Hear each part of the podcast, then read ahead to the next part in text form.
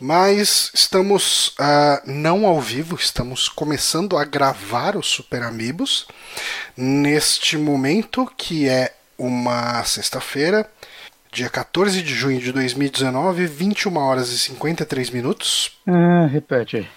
21 horas e 53 minutos.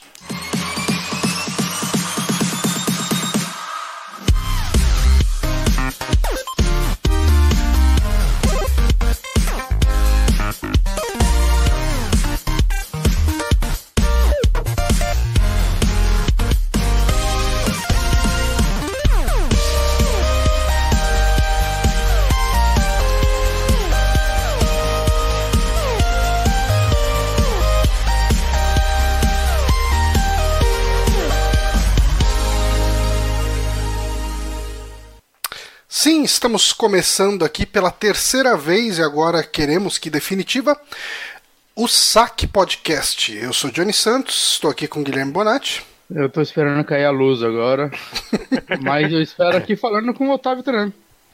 Boa noite, gente. Estamos aqui presos no Dia da Marmota. Estamos presos no Dia da Marmota, repetindo, repetindo, mas dessa vez não estamos transmitindo, porque bem ou mal, mesmo com todos os erros que a gente teve com a transmissão em si, o nosso chat meio que está funcionando, né? Estamos nos ouvindo, estamos nos vendo, na medida do possível. Sim. Vocês não me vê, mas eu vejo vocês. Então a gente vai fazer esse programa completamente offline e subir aí diretamente no YouTube. Então você que está vendo isso, esse programa foi gravado dessa forma e não no nosso twitch.tv barra superamigos às quintas-feiras, às 21 horas, como a gente costuma fazer.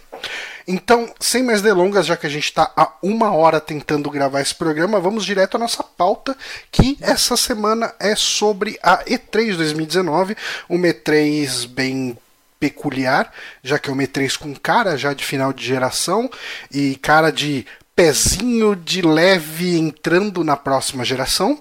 Mas para algumas se... empresas. Sim, mas é, é, sempre assim, né? Começa uhum. bem aos pouquinhos com uma empresa e daí depois as outras vão. Mas, mas essa é uma E3 que eu pensei que ela já daria um, uma bicuda na próxima geração e é, é até meio decepcionante para mim ver que não foi isso.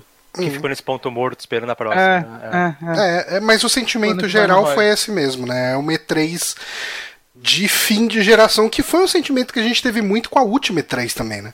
E com a última BGS, principalmente, né? Da gente estando lá, né? A gente comentou bastante sobre isso. É. Mas é, eu acho que quem falou Uh, de uma próxima geração que mais está despertando alguma curiosidade, pelo menos, talvez nem tanto hype, mas o, o, famoso será que isso vai funcionar mesmo? É o Google com o seu Stadia, que fez a Google Stadia Connect no dia 6 de junho. Eu vou ler aqui os bullets, eu acho que eu vou ler só até um pouquinho antes aqui, onde a gente começa a falar dos jogos, e a gente fala primeiro do aparelho, da tecnologia, melhor dizendo, e depois a gente fala um pouquinho sobre os jogos. Uh, o Stadia será lançado em novembro, a Founders Edition, que uh, será a versão meio que premium do sistema. Não sei se dá para chamar isso, mas vamos lá. Uh, não é preciso pagar para usar de maneira geral, mas para jogar nesse lançamento em novembro você vai ter que adquirir a, Founders Edition. Uh, a versão gratuita vai estar disponível para 2020 e enfim Uh, a Founders Edition vai custar 130 dólares, 129,99. A única forma de jogar no lançamento é adquirindo ela.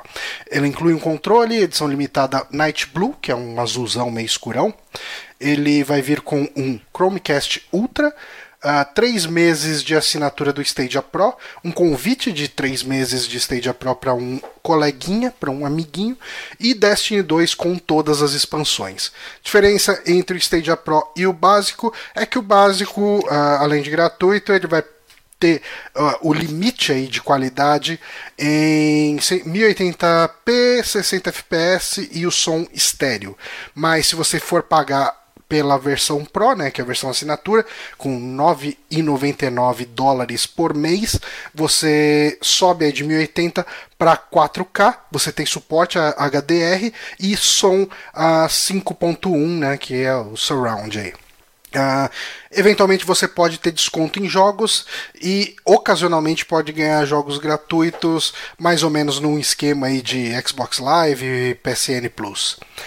Um, eles falaram um pouco também sobre as condições de internet e o que elas vão propiciar.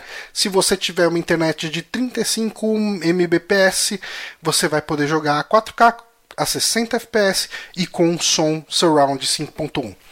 20 megas você consegue chegar no máximo aí no Full HD, mas ainda mantém 60 fps 5.1 e a 10 MB eles ainda prometem que você consegue rodar 720p, o famoso HD, e 60 fps 5.1. Então, basicamente, uh, eles garantem esse 5.1 nessas condições que, que eu falei aqui. Eles uhum. devem trabalhar bastante na otimização aí para conseguir uh, melhores qualidades a menores velocidades. E o Google diz que a plataforma vai se manter aberta para o crossplay dependendo do desenvolvedor uh, li liberar isso ou não. Uh, mostrar um pouquinho mais do controle ali, né? Ele vai custar uns 69 dólares. Ele se conecta direto ao Wi-Fi, não vai se conectar, por exemplo, ao seu computador ou ao Chromecast e isso vai viabilizar ele ter menos input lag, já que ele vai estar se comunicando com os servidores ali do. do quem está rodando o jogo são servidores do Google, né? E não uhum. uh, uma máquina local na, na sua casa. Uhum.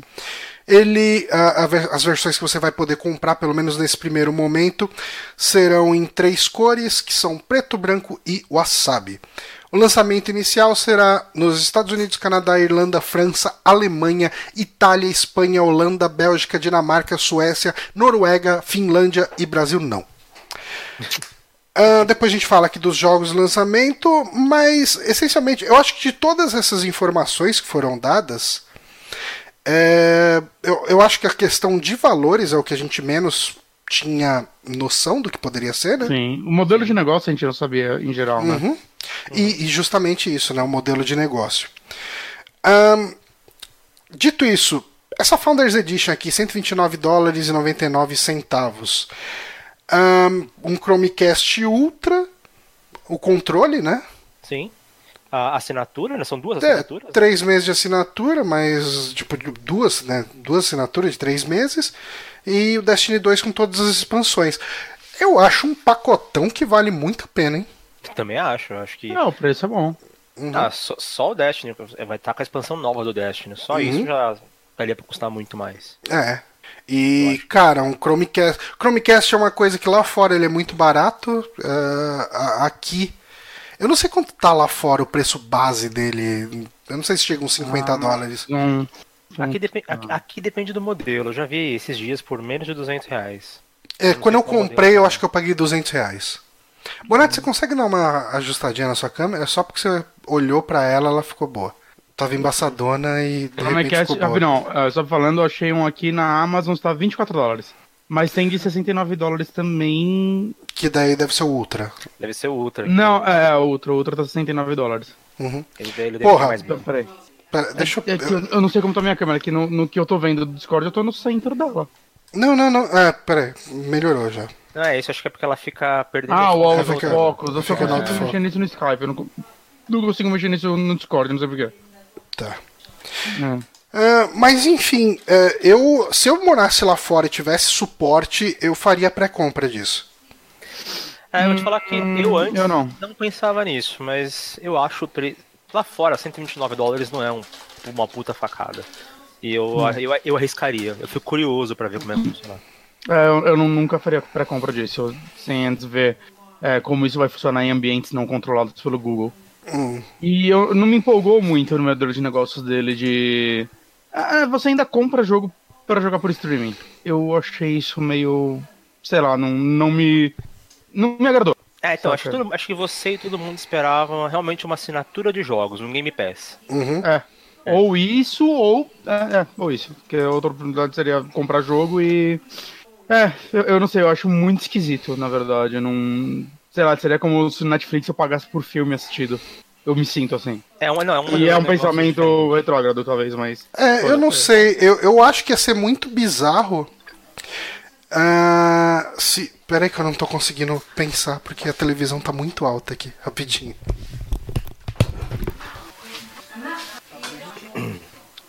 Com essa parte eu acho que vai ser cortada, essa é a hora que eu vou abrir minha cerveja nova. que aí não vai sair o barulho da lata. Você pode dar mudo na hora de abrir a cerveja. É verdade. Ah. Você é muito inteligente, mano. Abrindo a cerveja de podcasts desde 2012. Hoje, hoje tá sendo o dia que tá dando, tá dando tudo errado. É, mas enfim, a gente tava falando.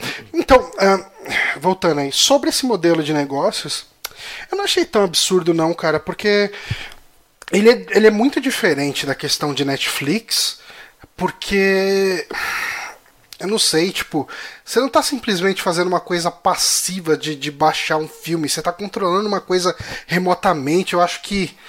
É, eu não sei, eu vejo isso tudo como uma tecnologia muito mais pesada. Mas assim. Com certeza, eu concordo que a tecnologia na é versão, ainda. Na versão básica aí, basicamente você comprando. Eu acho que você não precisa nem comprar um controle, né? Você vai poder não jogar com um controle não. direto no Chrome. Ele funciona com qualquer controle, é, a diferença é que vai ter um delay maior. É, você não precisa comprar a versão básica, né? Você pode só assinar. A versão básica é um kit pra quem não tem nada, porque você pode jogar no seu Google Chrome. Uhum. Cara, a, a Founders Edition é você comprar o seu Xbox One X. Você quer esse pacote robusto, mas uhum. não tem nada disso. É, uhum. de repente você. Porque assim, o Chromecast ele vai ajudar, tipo, quem não tem uma Smart TV, quem não vai jogar no PC, né? Uh, e, e outra, o problema de Smart TV é que você nunca sabe o quanto aquilo vai ter suporte e se vai ter suporte. Por exemplo, a minha TV da, a, a minha TV da sala ela é normal. A do quarto ela é smart. E ela não tem suporte ao HBO Go, ela não tem aplicativo do, do Amazon Prime, ela não tem aplicativo de um monte de coisa, não tem aplicativo de Twitch, sabe? Ela Você tem YouTube, Netflix e beleza. Não é porque ela é boa pro resto. A minha é nesse nível também. É. E mesmo assim ela dá uma baleada no Netflix às vezes. É, o Netflix, meu, ela come legenda. Não sei se acontece isso com você. Ah, não, meu Netflix funciona bem e o Amazon. Só que não tem HBO também. É. Então, eu acho que não tem quase nada, né? Cara tá é, eu tenho um Chromecast normal, não Ultra, né? Uhum. né? Uhum. E ok, funciona. Eu não sei se com o Chromecast normal vai dar pra rodar ele, uh, o, o, é, o Stadia. Eu creio, que, eu creio que dê, porque eles a, a, ideia é que você poderia rodar, em teoria, rodar o Stadia na rua com o seu celular. Eu tô achando eu acho... que ele vai limitar ao. É, então, eu acho Ultra. que um Chromecast normal, será que o uso a Ultra, será? Eu, eu não sei. Se eu tivesse que chutar, eu diria que sim. Porque eu não sei qual a diferença do Ultra. Será que é uma questão de banda? Quando ele consegue trabalhar? Pode ser, cara. Pode ser que. Eu não sei se o Chromecast. Eu acho que o Chromecast normal ele não pega, por exemplo, uma rede Wi-Fi 5G. Hum, entendi. E... Então, aí seria uma questão de banda. É. E aí talvez você com o normal você só conseguisse jogar 720p, talvez. Pode ser isso, a gente teria Pode que pesquisar. Ser. É, teria que. Vai ter que. Assim, a gente vai ver muitos testes sendo feitos conforme ele for lançado, né? Sim, sim. Mas, cara, em matéria assim, de, de qualidade de imagem e tudo, é mais ou menos o que já tinha sido prometido, né? A gente teve um sim. pouquinho mais de detalhe, mas beleza. Um, e daí entra a parte dos jogos, né? Eu acho que o grande anúncio aí, que foi um anúncio que inclusive vazou uh, uns dias antes, um ou dois dias antes, que foi o Baldur's 3, né? Que ele vai ser feito pela Larian, que fez o Divinity. Que é muito uh, uh, o estúdio perfeito para fazer esse jogo, né? Ah, ah sim. com certeza. Uhum. Todo, todo mundo aqui jogou Divinity, né? Eu, eu joguei pelo menos um pouquinho do 2. É, eu joguei uma... Eu joguei umas 8 horas, mas no máximo. É, em duas campanhas. Eu fiz umas duas campanhas de 20 horas onde eu não saí da primeira ilha. E mesmo assim, então... eu tô com 20 horas e ainda não saí da primeira ilha. É, é incrível. Mas ele é um CRPG muito bom, né? Tipo, é inquestionável Sim. isso. Uh, mas eles falaram aí que eles aumentaram o número de funcionários em quase 300 pessoas. E, enfim, cara, tipo, porra, é, um, é, é, uma daquelas continuações de franquias que o pessoal já esperava há muito tempo, né? É, fãs de é. Baldur's é. Gate, fãs de jogos de computador, eles. É, a, muita gente clama, a, aclama o Baldur's Gate como um dos melhores de todos os tempos. Sim, eu acho que muita gente estava esperando que a Obsidian fosse fazer um, um dia, né? Uhum. Mas acabou sendo a do Divinity aí, que eu acho que foi uma ótima escolha também. Acho que qualquer uma foi. das duas a gente teria um ótimo jogo. Sim. Né? Eu nunca joguei Baldur's Gate, eu provavelmente vou começar por esse mesmo. Eu sempre tive curiosidade. Mas eu também uma não. certa preguiçinha, mas esse 3 eu devo acabar pegando, sim. É, eu também nunca joguei, até porque esses jogos não são mais antigos, acaba tendo uma certa dificuldade em ir pra eles. O Baldur's Uhum. original é da. BioWare, né? Não sei, mas a gente pode, a gente pode descobrir. É, né? O Google tá aí. Eu acho que o 2 é da Obsidian. Baldur's Gate, vamos ver aqui. É. BioWare. Desenvolvedora BioWare, BioWare. né? Uhum. E o 2 é Obsidian mesmo, né? Aí a gente pode Eu tô muito pesquisar. louco. Não, é da Black Isles. Se É, não me engano, Black dois, Isle. Que virou Obsidian, né? Basicamente, ex-funcionários. Ok. Ah, cara, mas enfim, eu acho que é o grande anúncio. A gente teve outros anúncios aí que foi ah, o Ghost Recon Breakpoint. A Black Isles é, é só uma coisa, só pra não ficar cagado, ela é publisher. Na verdade, Tá. o 2 é da Obsidian também. Da Obsidian não, é, da é BioWare. BioWare Ok. também, isso. Ah, Guilt, da Tequila Works. Esse é o exclusivo, né? Que vocês estavam me falando.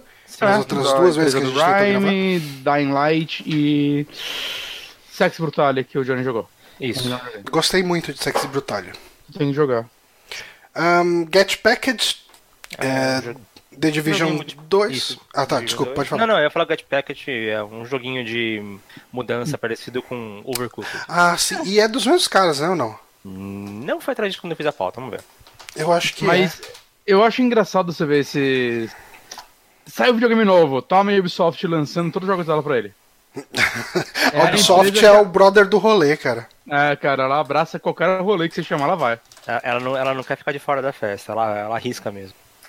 É, eu, eu, eu acho que foi a third party que mais abraçou o Wii U. Foi. Não, e o, o Wii durante um tempo, ela, ela tá sempre tentando. É, não, mas o Wii, porra, a gente vai falar aí depois, né? Mas, mas o Wii deu dinheiro, pelo menos. Sim, sim, sim. Ah, mas vai- é, é o famoso vai que cola, né? É. É, Eu não tô achando aqui quem fez. Também não achei. Pera aí, Moonshine Studios. Agora, Agora a gente procura, procura Moonshine, né? vamos ver quem é Moonshine. Vai achar muita pinga. Moonshine Game Studios, eu achei o site Tem o. Get Package e é só? E é só. Eu acho que eles É, fizeram. então é isso aí, cara. Então Então eu eles falei só- só estão plagiando Overcooked. É isso. Mas beleza, ah, eu acho que vocês querem comentar alguma coisa sobre Stadia? Eu acho Ah, que se a gente não tivesse ficado uma hora tentando iniciar esse podcast, a gente podia ter uma conversa bem proveitosa sobre ele, sobre vale a pena ou não. Mas como a gente tem muito o que falar sobre E3, Vamos só resumir com quem tá animado? Tá, eu tô animado, tô animado, eu vou ver como que vai ser a recepção disso lá fora. E quando eu chegar no Brasil. Porque assim, apesar da gente ter tido N problemas aqui hoje transmitindo o podcast pelo Twitch, eu fiz um teste aqui de internet em casa e eu tô com um ping de 10, um download de 111 e um upload de 10. Então, em tese, isso seria uma internet suficiente pra rodar essa porcaria. Sim. Sim. Tem, no site deles tem um negócio que você faz o teste pra ver se você está apto a rodar Ah, possivelmente ele vai falar que eu tô, mas isso não quer dizer muita coisa. Porque assim, isso é uma coisa que, é, como eu uso. é, o jeito que eu trabalho, é, trabalhando em consultoria de ERP, eu trabalho muito conectado em servidores do cliente. É, Eu rodo sessões remotas do Windows, eu controlo o Windows do cara a partir do meu computador usando o remote desktop. Obviamente não é a mesma coisa, mas enfim, dá pra fazer uma extrapolação aí. É, na maior parte do tempo eu sinto como se eu estivesse usando a minha máquina. Mas em alguns momentos, tipo, entra uma instabilidade e fica impraticável. Você vai clicar numa janela, não abre, você vai, sabe, o, o cursor do mouse começa a balear, fica lento. E, e assim, eu consigo ver muito bem esse tipo de coisa acontecendo. O problema é com que frequência que esse tipo de coisa vai acontecer. É, a questão não é- não é velocidade, é estabilidade. Exato. É, eu não sinto que a nossa internet é estável o suficiente. Então, mas eu acho que vamos ter que esperar É. pra testar. Não tem jeito. Mas eu, eu não tô animado, não, honestamente. Eu tô, tipo, eu tô curioso, eu espero que dê certo, mas eu, eu tipo, o famoso não boto fé. Uhum. É, então, eu sou, eu tenho curiosidade, eu até se, se eu morasse lá Nesse fora, momento. se eu morasse lá fora, eu gastaria os 180 dólares pela minha curiosidade. Uhum. mas eu não sou otimista com isso aqui nas nossas, pros nossos lados aqui. É, mas mesmo lá, assim, eu acho que vai ser muito mais nichado do que as pessoas esperam. Porque tá todo mundo falando que, ah, não, mas a pessoa só quer ligar o joguinho no celular e jogar rápido, e sim, vai ter esse público. Mas uma parcela gigantesca de milhares de pessoas que compram jogos é, prezam sim por uma estabilidade, esse tipo de coisa, que eu acho que não vai ter. Hum. É, a gente então, vai ver, a gente vai ver quando ser, começar os feedbacks. Mas vai ser mais né? nichado do que as pessoas esperam. Quando começar os feedbacks de, de cliente, a gente vai ter uma noção. Com certeza. E, e eu acho que vai ter muita reclamação e às vezes também, mesmo que o serviço seja bom, a gente vai ver muita reclamação, porque vai ter uh, o, o, a minoria vocal. Mas é, eu não sei, tipo, eu vou confiar em reviews, né? Tipo, de, de sites, enfim, e ver se isso pega bem. Eu pretendo, chegando no Brasil, eu pretendo uh, assinar, nem que seja tipo alguns meses. E nem que eu nem compre o, o controle, sabe? E de repente use no Chrome aqui, ver qual é que é. Mas eu pretendo dar uma chance sim quando chegar no Brasil. Não, dá uma chance, eu com certeza vou, vou ah, testar. Também. Eu sou eu curioso. Sou assim, otimista. Nessas uhum. coisas eu sempre acabo pulando pra ver como é que é. Às vezes é quebra cara, às vezes, né? É, e, e, e, se isso der certo, cara, é, é, uma revolução na forma de jogar videogame. Se isso funcionar Sim. bem, uh, se isso funcionar muito bem, num esquema meio seamless, né? Tipo, que a gente nem vai sentir que a gente tá jogando fora do, do de casa, né? Uhum. É, eu acho que a indústria de videogame muda 100%. Eu acho ah, que muda bastante também. Isso, isso com certeza. Uhum. Não vai ser nessa próxima geração ainda, mas a próxima vai ser completamente diferente. É, porque tanto, bom, a gente vai comentar disso mais para frente quando a gente vai falando de Microsoft, mas a Microsoft ela já promete, né? Eu acho que isso vem desde antes de E3. Ela promete que ela vai entrar na próxima geração com um console novo e um serviço de streaming. Streaming, serviço uhum. de streaming. Mas, uh, então, eu acho que dito isso, a gente pode falar direto sobre as conferências de E3, né? Ok. E a gente pode começar justamente com a da Microsoft, porque antes disso a gente teve um evento da EA, mas esse evento da EA, a EA ela não fez uma conferência, um connect, nem nada do tipo. O que ela fez foi. Ela até apresentou trailers, né? E eu acho que o grande trailer, a grande revelação foi o Jedi Fallen Order. Ela apresentou uhum. também o FIFA, né? Que vai ter aquele modo volta lá, que é um modo meio, meio FIFA Street, né? Que o pessoal pedia muito, mas sem ser necessariamente FIFA Street. Uhum. Mas uh, a gente pode falar sobre o Jedi Fallen Order falando aqui da Microsoft. Uh, a conferência da Microsoft foi no domingo, dia 9 de junho. Foi uma grande conferência, acho que ela teve umas duas horas ou mais, né? Sim, sim. Umas duas horas foi. Foi bem grande. E ela eh, prometia ocupar o vácuo da Sony, né? Porque essa foi uma E3 sem Sony. A Sony viu que não tinha nada para apresentar, falou: ah, pra que ir pra lá pra mostrar os mesmos jogos que a gente já mostrou?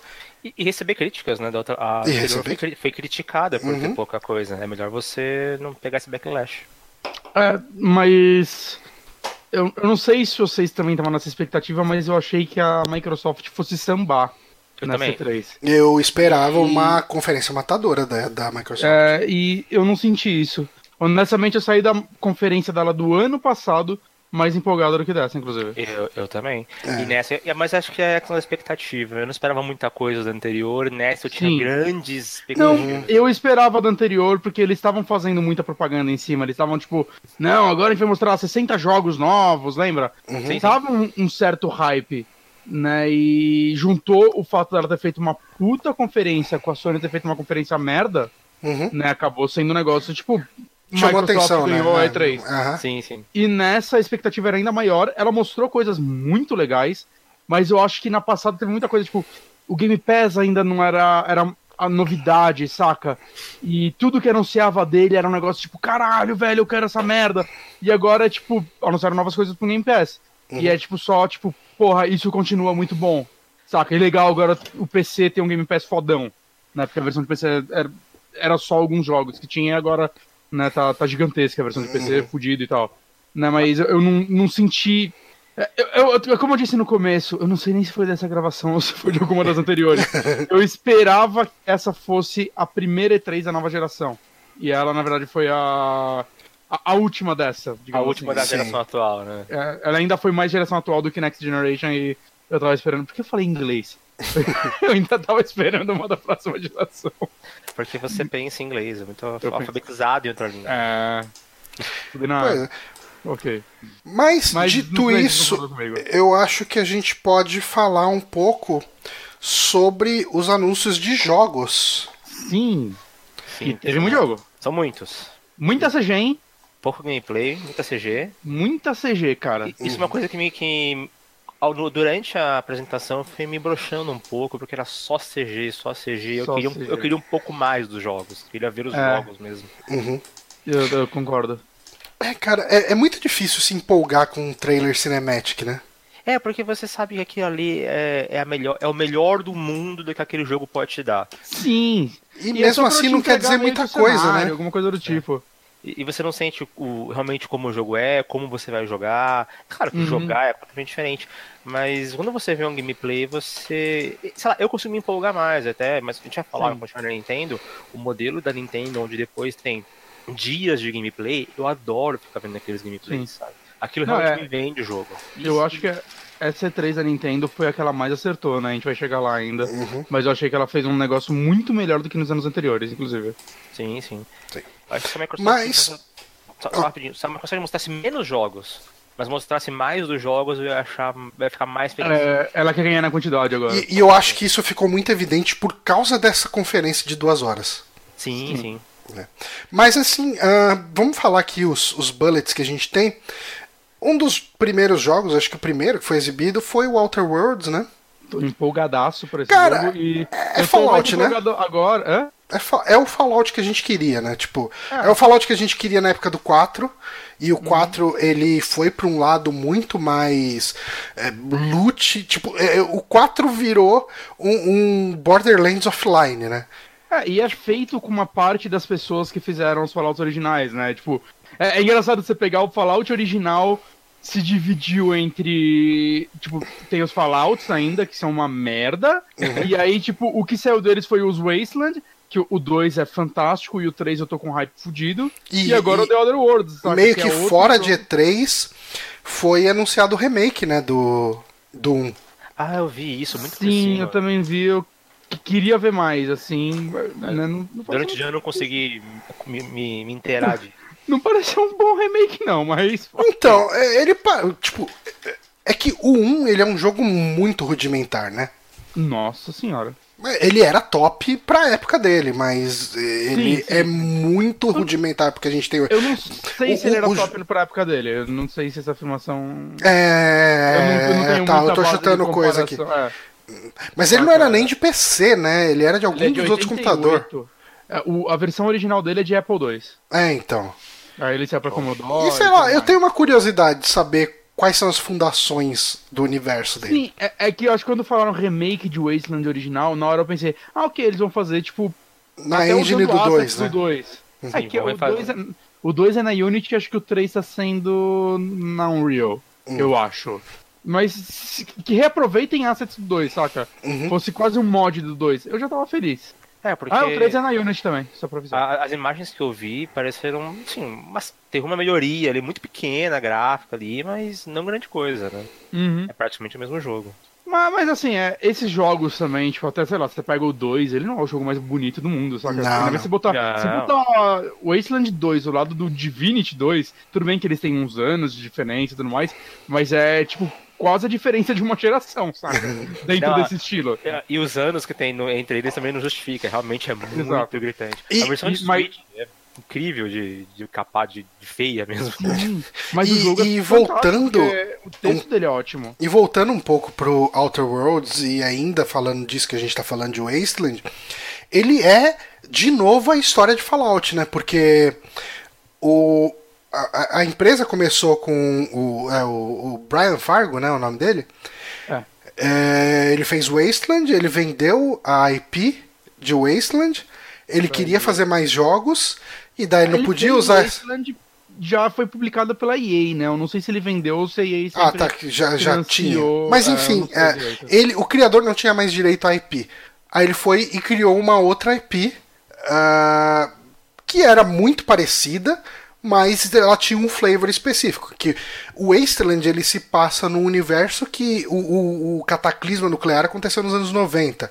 Então a hum. base da sociedade pós-nuclear uh, é uma sociedade muito. Uh, uh, tipo, as coisas que você encontra do passado são coisas dos anos 90. De fitas sim. VHS, de sim, sim. videogame, essas coisas.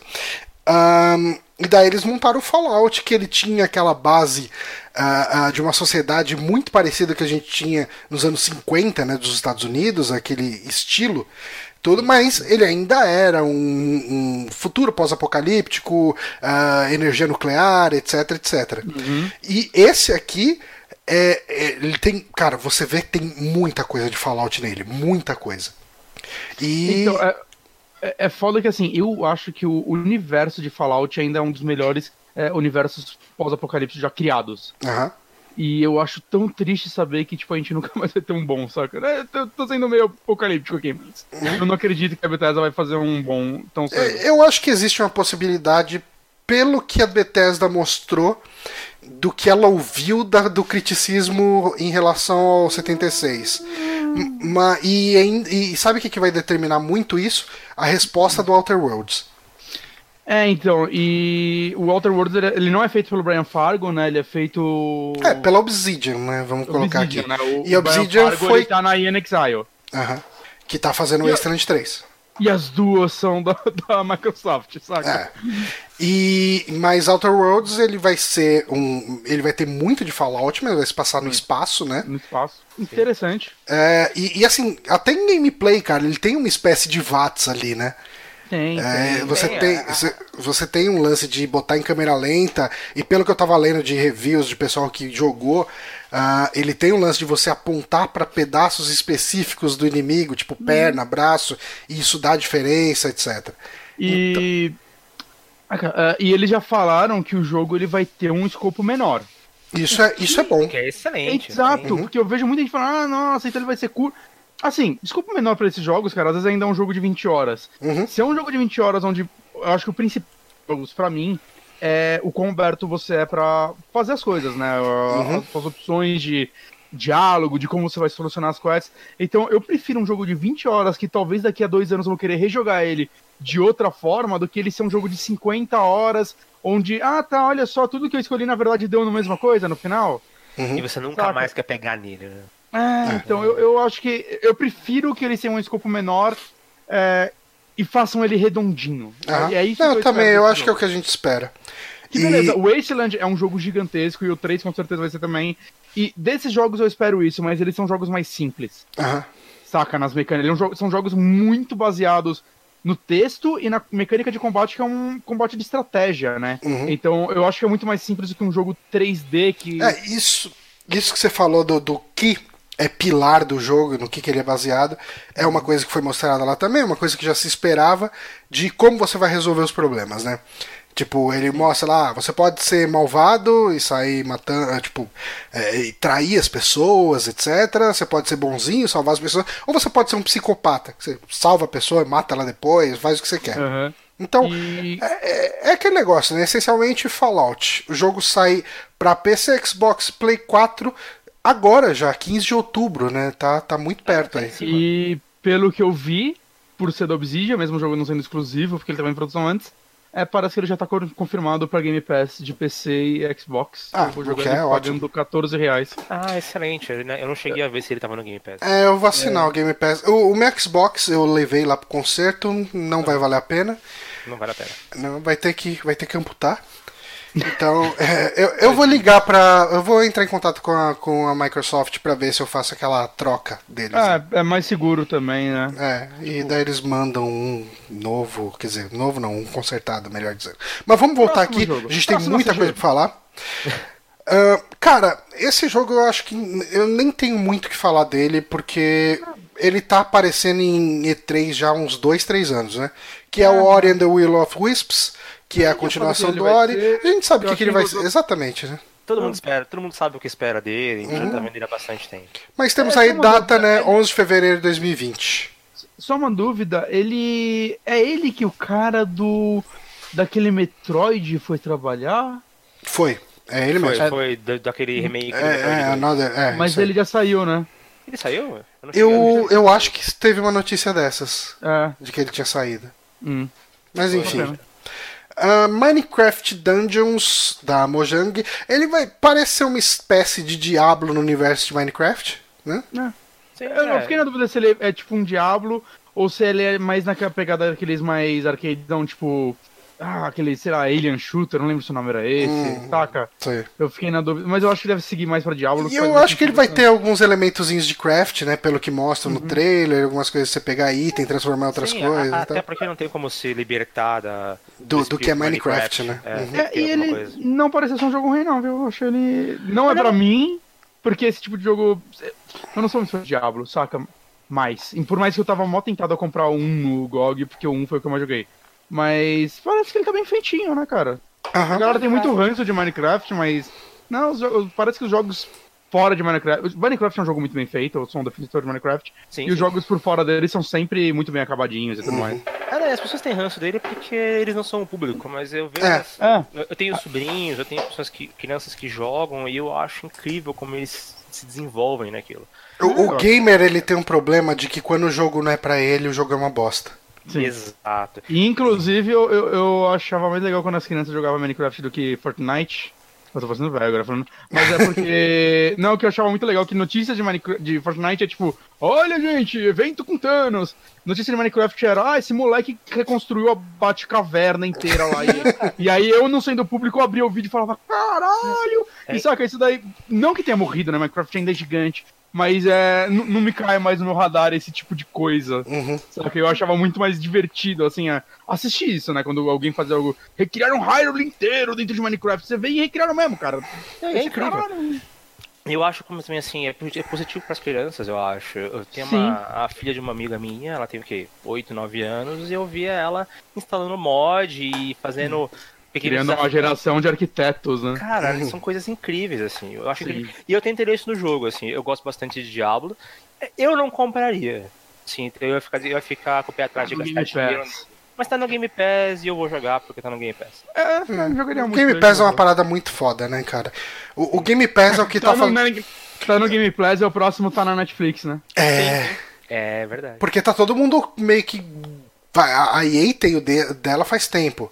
Mas. Até antes do, do, do Game Pass. né? Sim, sim, sim. E, e, tipo, o Ubisoft tá começando, enfim, todo mundo tem serviços, mas o que mais chama atenção pra mim é da Microsoft, cara. Que ele é muito bem feito, cara. É coisas- muito- as- é, tem muita coisa, as coisas já saem no lançamento. Uhum. Eu assinei, eu assinei Access por algum tempo, porque eu esqueci de cancelar. Mas é porque ele é um serviço realmente muito ruim. Você, Uhum. você pega lá o FIFA 19 quando saiu o 20. É, Quando não tem ninguém jogando mais. é sempre o resto, né, cara? Você É pega sempre o o resto. resto. É um serviço que não vale a pena você Uhum. assinar, na verdade. E, e cara, e tipo, o, o Game Pass, ele é o que tá fazendo eu tender. Assim, na próxima geração, uma coisa que é certa pra mim é: eu não vou ter o console da Sony e o da Microsoft. É, é, eu, assim, eu tinha decidido fazer isso na geração passada, comprei o Xbox One no impulso total, e foi um arrependimento, assim, porque eu jogo quase nada ele, assim. É muito raro. E agora que. Tipo, tanto que ele quebrou, cara, ele, ele- acho que tá pra fazer um ano que ele quebrou. Sabe? Caralho. Tipo, é, é, ele É. tá abandonado, tá largado, sabe? Tipo. Eu provavelmente vou ter só o da Sony na próxima e da Nintendo, né? Se ela trocar Uhum. o Switch eventualmente. Porque os exclusivos da Sony ainda me pesam, por mais que a Microsoft tenha um serviço melhor. Mas porque o Game Pass agora tá no PC e todos os exclusivos do Xbox estão no PC mesmo. Então é, saca. é- Eu tenho um Xbox, saca? De certa forma eu tenho um Xbox. É. Vocês têm Saca, acesso a- ao serviço Xbox que eles tentam vender. Sim, e saca. E então pra mim isso é incrível. Se ele não tivesse indo pro PC, eu acho que eu ia ficar tentado a ter também um Xbox por causa do Game Pass. E aí o PlayStation ia ficar pra exclusivo e o PC pra quem não saísse no Game Pass. É, eu, eu, tipo. eu não sei, tipo, talvez eu fique tentado a pegar um PlayStation por causa de exclusivos, né? E, só que como eu tenho jogado cada vez menos, talvez eu assumisse meu console principal como um Xbox e eu ia jogar mais por causa do Game Pass. Sabe? Ah, saiu esse jogo novo, ele tá no Game Pass já. Vamos experimentar. Faz uma live e show. Beleza. Já tem ele, né? Mas É. simples. Mas, ah, falando em jogos que a gente quer jogar, Aí entra Fallen, é, Star Wars Jedi Fallen. Uh, Star Wars Jedi Fallen Order da Respawn. Uh, a gente não tinha nada de gameplay até uh, o, o, trailer de, de ontem, né? De, de ontem, de um dia antes do, do, da conferência, né? Do, do dia da EA. E, cara, é legal, cara. Tipo, eu, eu, eu tava com medo dele ser em primeira pessoa. E eu acho que não. Tinha falado que não ia ser. Eu não sei, eu não cheguei é a ver. É que as últimas experiências da Respawn foram em primeira pessoa, né? É. Excelente. A gente fica sendo normal. Excelentes. Sim, são jogos E- excelentes. Eu total jogaria um jogo com Jedi em primeira pessoa também, viu? Eu não gosto de jogo que o combate é melee em primeira pessoa. Você não gosta porque é tudo uma bosta, mas quando fizerem direito você vai gostar. não, com Dynamite era muito legal, cara. E, e a Respawn, é, e eu confio na Respawn, acho que ela faria direito. Mas eu tô com o Johnny, eu acho que combate melee em primeira pessoa não me. Ma- Mas eu fiquei mais feliz de não ser em primeira pessoa pelo fato de, tipo, é legal ver a empresa fazer algo diferente, saca? Essa ideia fazer zona de Ah, conforto e você vê que a Respawn pode ser uma empresa muito competente em outros gêneros também. Uhum. Mas eu tava com hype muito maior pra esse jogo do que o que eles mostraram. Na EA eu achei meio decepcionante como um todo, eu achei Uhum. sem graça o que eu vi. Aham. Né, tipo, eu, ah, eu quero jogar isso, saca? Porque parece um Uncharted de Star Wars e.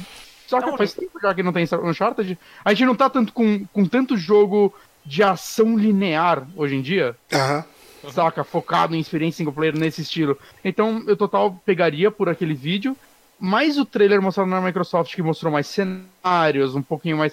O trailer editado me, me agradou mais do que o gameplay sem corte, Hum. saca? Não sei o que. É, cara, eu eu vou te falar assim. ahn, é muito complicado você ajustar o hype pra esse tipo de jogo, né? É uma respawn que fez jogos muito legais, muito bons, assim. Puta, Não, Titanfall 2 é um dos melhores shooters é, que eu- é eu incrível. já joguei. Ele é muito, muito bom. Facilmente dessa geração aqui, um dos melhores. Eu E- acho que de todas, viu, cara? Eu acho ele. É. Caralho, que campanha legal. Que campanha divertida. Não, ela é muito divertida. E, e eles, é, eles conseguem dar um flavor legal, assim, de cenários diferentes, cenários muito verticais. O mesmo multiplayer dele é bem legal também. Eu acho que eles criam cenários muito divertidos de você fazer um combate. Sim. E isso é legal. E, e eu acho que a gente vai ter isso aqui. Também acho, Só também que o- o- esse trailer, eu acho que ele. Esse trailer, enfim, todo o gameplay e tudo, eu acho que são coisas que acabam depondo um pouco contra o jogo, mas não de forma intencional.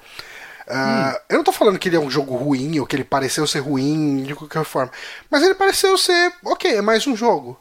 E pareceu ser mais um jogo de terceira pessoa e aí. É, Ele pareceu não ter nada de surpreendente. Ele é um jogo que fez todos os checklists direitinho. O que, eu- em defesa, o anúncio do Titanfall 2 também não foi tão é, impressionante, saca? Uhum. É, o jogo acabou sendo muito bom quando você joga e vê como ele Pois é. conseguia mudar, né, cara? Cada uma hora ele é um jogo diferente, basicamente. É, é esse E o ponto que eu tô falando, né? Esse é o ponto que eu tô falando. Tipo assim, o trailer às vezes depõe contra o jogo.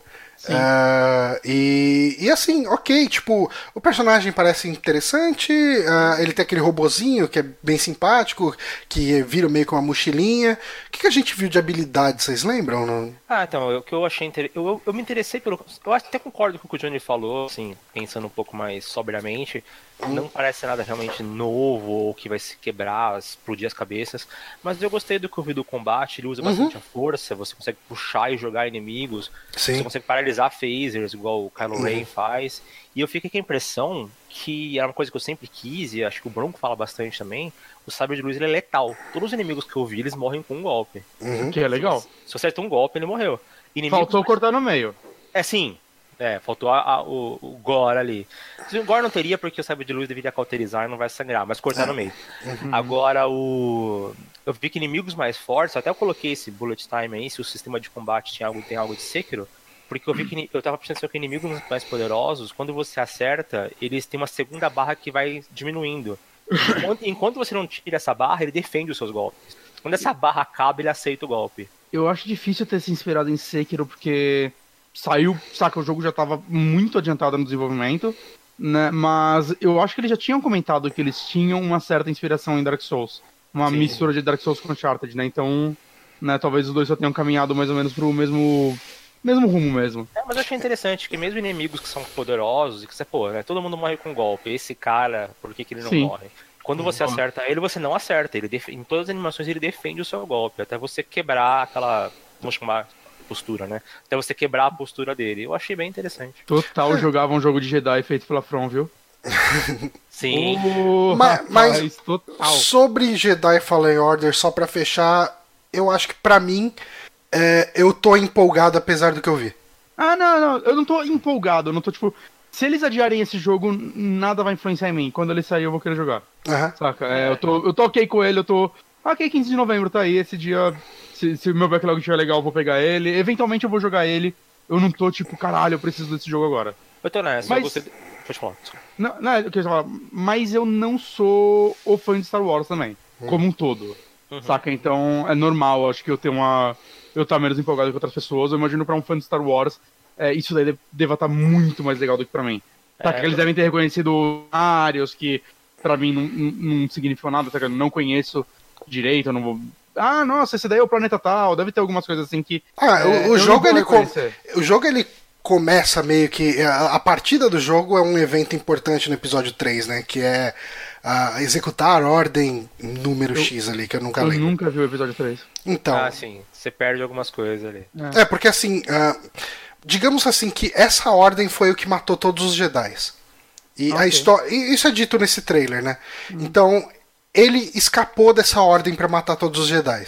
Entendi. E, e daí isso é dito, isso é mostrado. É mostrado a ordem sendo dada e ele escapando, sabe? Então, uhum. a, ali, é, é, obviamente, ele se passa entre episódio 3 e episódio 4, né? Esse é uhum. o, o.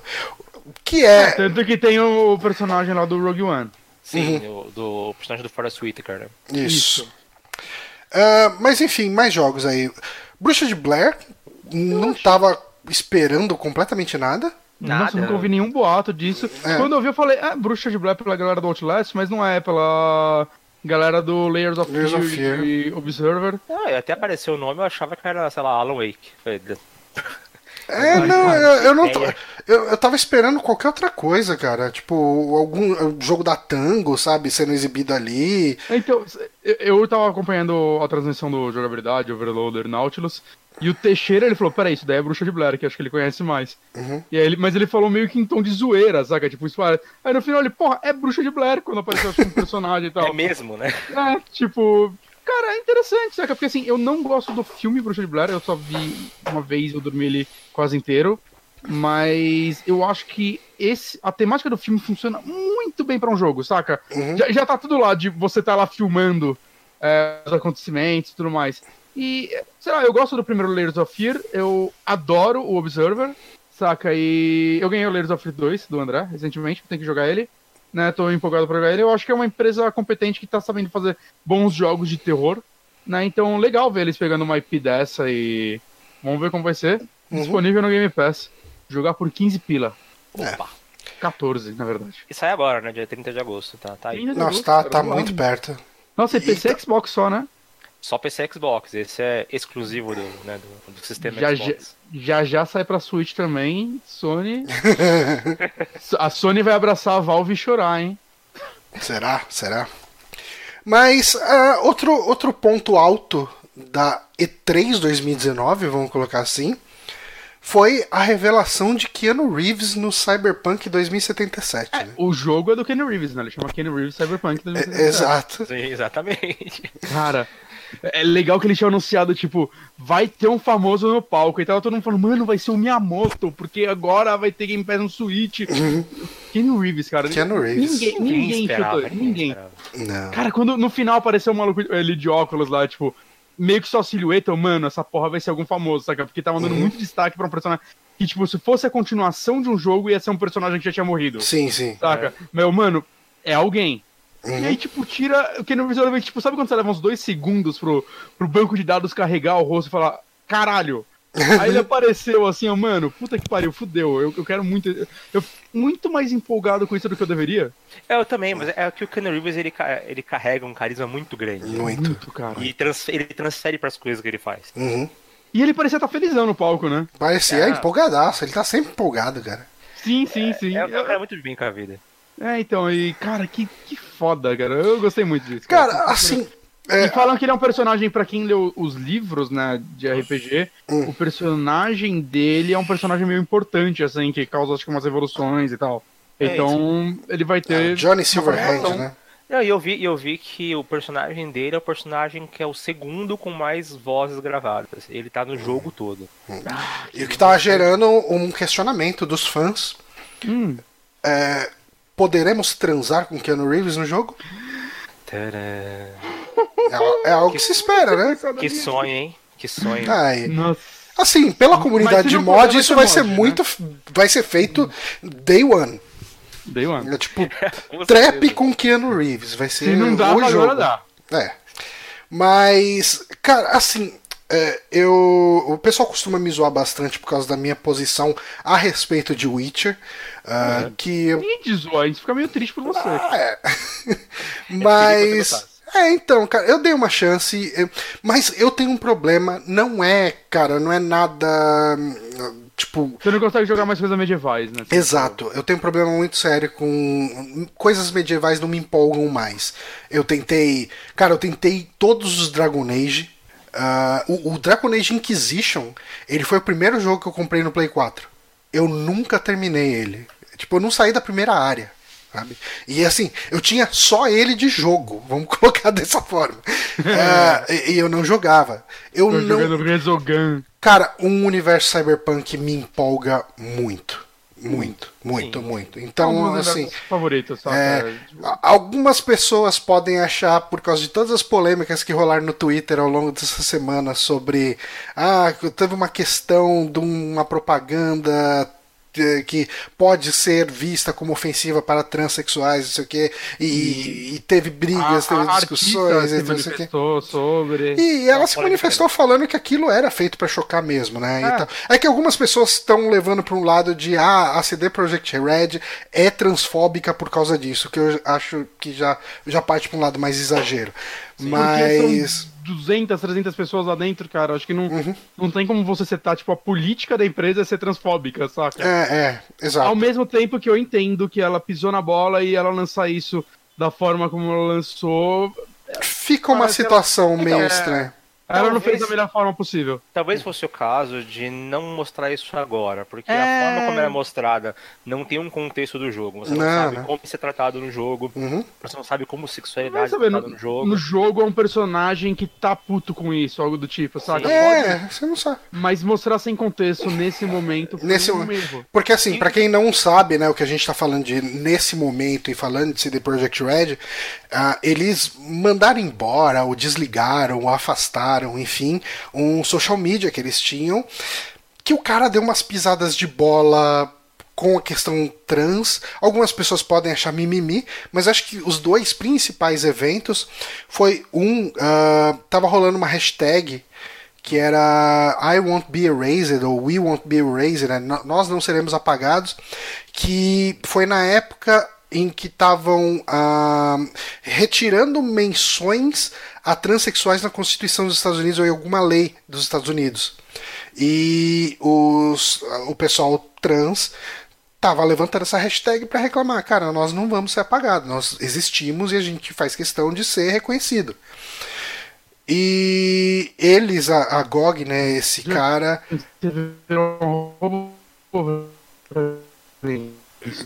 Pera aí que cagou tudo, eu não tô ouvindo vocês. Johnny? Oi. Caralho, eu tô travando, você virou um robô. Agora, seu rápido. E a, conex... a minha conexão, a conexão tá aqui ruim para mim, acho que para todos vocês. Tá, deve estar tá ruim para todo, mas tá voltando agora. Tá voltando. Tá, é, tá com um vermelho lá. Ah, ficou voltou, verde agora de novo. Voltou. Tá. Cara, mano, ah, tá... tá, mas assim, ah, pode falar. Mas como eu que tô gravando e eu que tava falando direto, não vai ser tanto problema editar essa parte. Ah, ok. Perfeito. Maravilha. Tá. Mas só retomando. E aí, assim, o, o pessoal trans estava levantando essa hashtag para reclamar a respeito dessa situação. Uhum. E, e o cara lá, o social media da, da, do GOG, né, usou a hashtag para falar que eles não iam pagar jogos velhos sabe? We won't be erased e tal. Que assim, algumas pessoas podem olhar só como uma piada, mas quando você está tratando um assunto tão sério que envolve direitos humanos, etc., você fazer uma piada com isso fica muito inoportuno. Eu, eu, é que eu não sei, eu, eu não conheço o cara. A uhum. impressão que dá olhando isso é só que ele foi muito burro, saca? Tipo, não necessariamente que ele é, é transfóbico ou algo do tipo. É... é só que ele foi muito burro. é que eu acho que é uma pessoa que não tem tato. É, ele não entende o quão sério é esse assunto uhum. e ele não achou que era ok fazer isso. É, a, a, outra situação foi um tweet muito mais leve, sabe? Mas, se não me engano, foi logo depois disso, assim, foi num, num intervalo muito pequeno. Uhum. E eu não lembro exatamente a situação, então talvez eu fale alguma coisa aqui que não seja 100% o que aconteceu, mas tinha uma foto de uns caras mexendo num computador e daí alguém no Twitter chegou e comentou ah, lança o jogo logo, man, sabe? Tal. Tipo, ele colocou alguma coisa assim e respondeu man. E daí o, o de novo o cara do GOG respondeu: Ah, por que, que você está assumindo que, que, que o sexo deles é homem, sabe? Tipo, é masculino. Hum. E, hum. E, e, tipo, foi, a história é mais ou menos assim. Mas assim, de novo, é aquela piadinha que depois que você já tem uma pisada de bola em sequência, pega mal. Sabe? Ah, tá. Agora eu entendi o contexto. É porque você, como já tinha acontecido isso antes. É a, impressão que dá é que a piada dele foi passiva-agressiva, é isso? Foi, foi. Tipo, hum. assim, ah, é, é, eu fiz uma piada antes que afetou trans e agora, tipo, você falou uma coisa. Foi uma frase que faltava vírgula, vai, do, do uhum. da pessoa. E, e daí ele, tipo, como se a pessoa estivesse perguntando, ah, lança o jogo logo, logo, cara. Sim, sim, sim. E daí, como esse man veio sem vírgula depois. É, ele assumiu que a pessoa estava chamando de homem as pessoas da foto e daí fez uma brincadeira com identidade de gênero. E daí algumas pessoas de novo podem falar que é mimimi, pode falar que está querendo se ofender ah, à toa. Mas enfim, a gente, eu tô puxando todo esse lance dessa polêmica, mas porque uh, eu acho que dá para se gostar de um jogo vendo problemas, vendo defeitos e vendo problemas talvez de falta de tato e estratégia ou coisas do tipo, sabe? Tipo, você não Sim. precisa botar tudo no mesmo é, bolo. É, é, acho que é saudável você ser capaz de separar essas coisas. E eu particularmente acho que esse negócio do que aconteceu dessa semana uhum. É, acho que Falta as pessoas, de as pessoas que se ofenderam, elas têm direito de se ofender. Tem, eu vi gente falando que a pessoa não tem que se ofender, eu acho isso errado. Uhum. Você tem o direito de se ofender. Quem sou eu para dizer com quem você vai se ofender? Mas eu acho que realmente foi a falta de tato de lançar aquilo sem contexto. Eu acredito uhum. que vem do jogo e vem do histórico do, que eu vejo dos jogos da empresa, eu acho que isso deve ser uma coisa muito. Até o, o em si, isso deve ser algo muito mais assim aceitável dentro do jogo mesmo. Uhum. Sim. É, é, e assim, pelo pouco que eu conheço de um universo cyberpunk, né? Vai, eu li uh, uns 80%, 70% do, do livro do, do, do William Gibson, o Neuromancer. Neuromancer. Uhum. É, chegou longe, eu li uns 30. É, ele é difícil de ler, viu? Não é muito bom, não. Paninho, né? Aliás, o William Gibson tava metendo pau no trailer do Cyberpunk. Ah, ele é chato pra caralho, né? Ah, o universo cheio de possibilidades, só tem tiro e tiro. Tipo... Ok. okay. O, o, livro dele que eu li é que ele não sabia escrever tiro, por isso que ele deve ter parado. Caralho, não dava pra entender uma cena de ação, cara. Teve uma não, granada que eu não sei até agora onde o protagonista essa granada, cara. O que ele tava fazendo com aquilo? Eu não... Jogou aquela granada em algum lugar, não entendi porra nenhuma. Eu tô esperando sair o filme de Neuromancer até hoje, porque o jeito que o cara escreveu eu não consegui entender o que acontecia na cena. É que nem a cena do Anjos e Demônios, que o cara pula de paraquedas o avião usando uma toalha. E o caralho, eu, reli isso umas três vezes. E eu, mano, eu, eu não tô entendendo. Saca? Não, não é isso que tá acontecendo, eu tô entendendo errado. Uhum. E aí eu aceitei, o cara, deve ser isso. No filme eu vejo, eles cortaram a cena do filme que acho que o roteirista não entendeu também. Mas, enfim, Cyberpunk 2077, empolgado, uh, quero jogar esse jogo. Enfim, e Keanu Reeves, que possivelmente vai ser transável, uh, nem que seja por mod.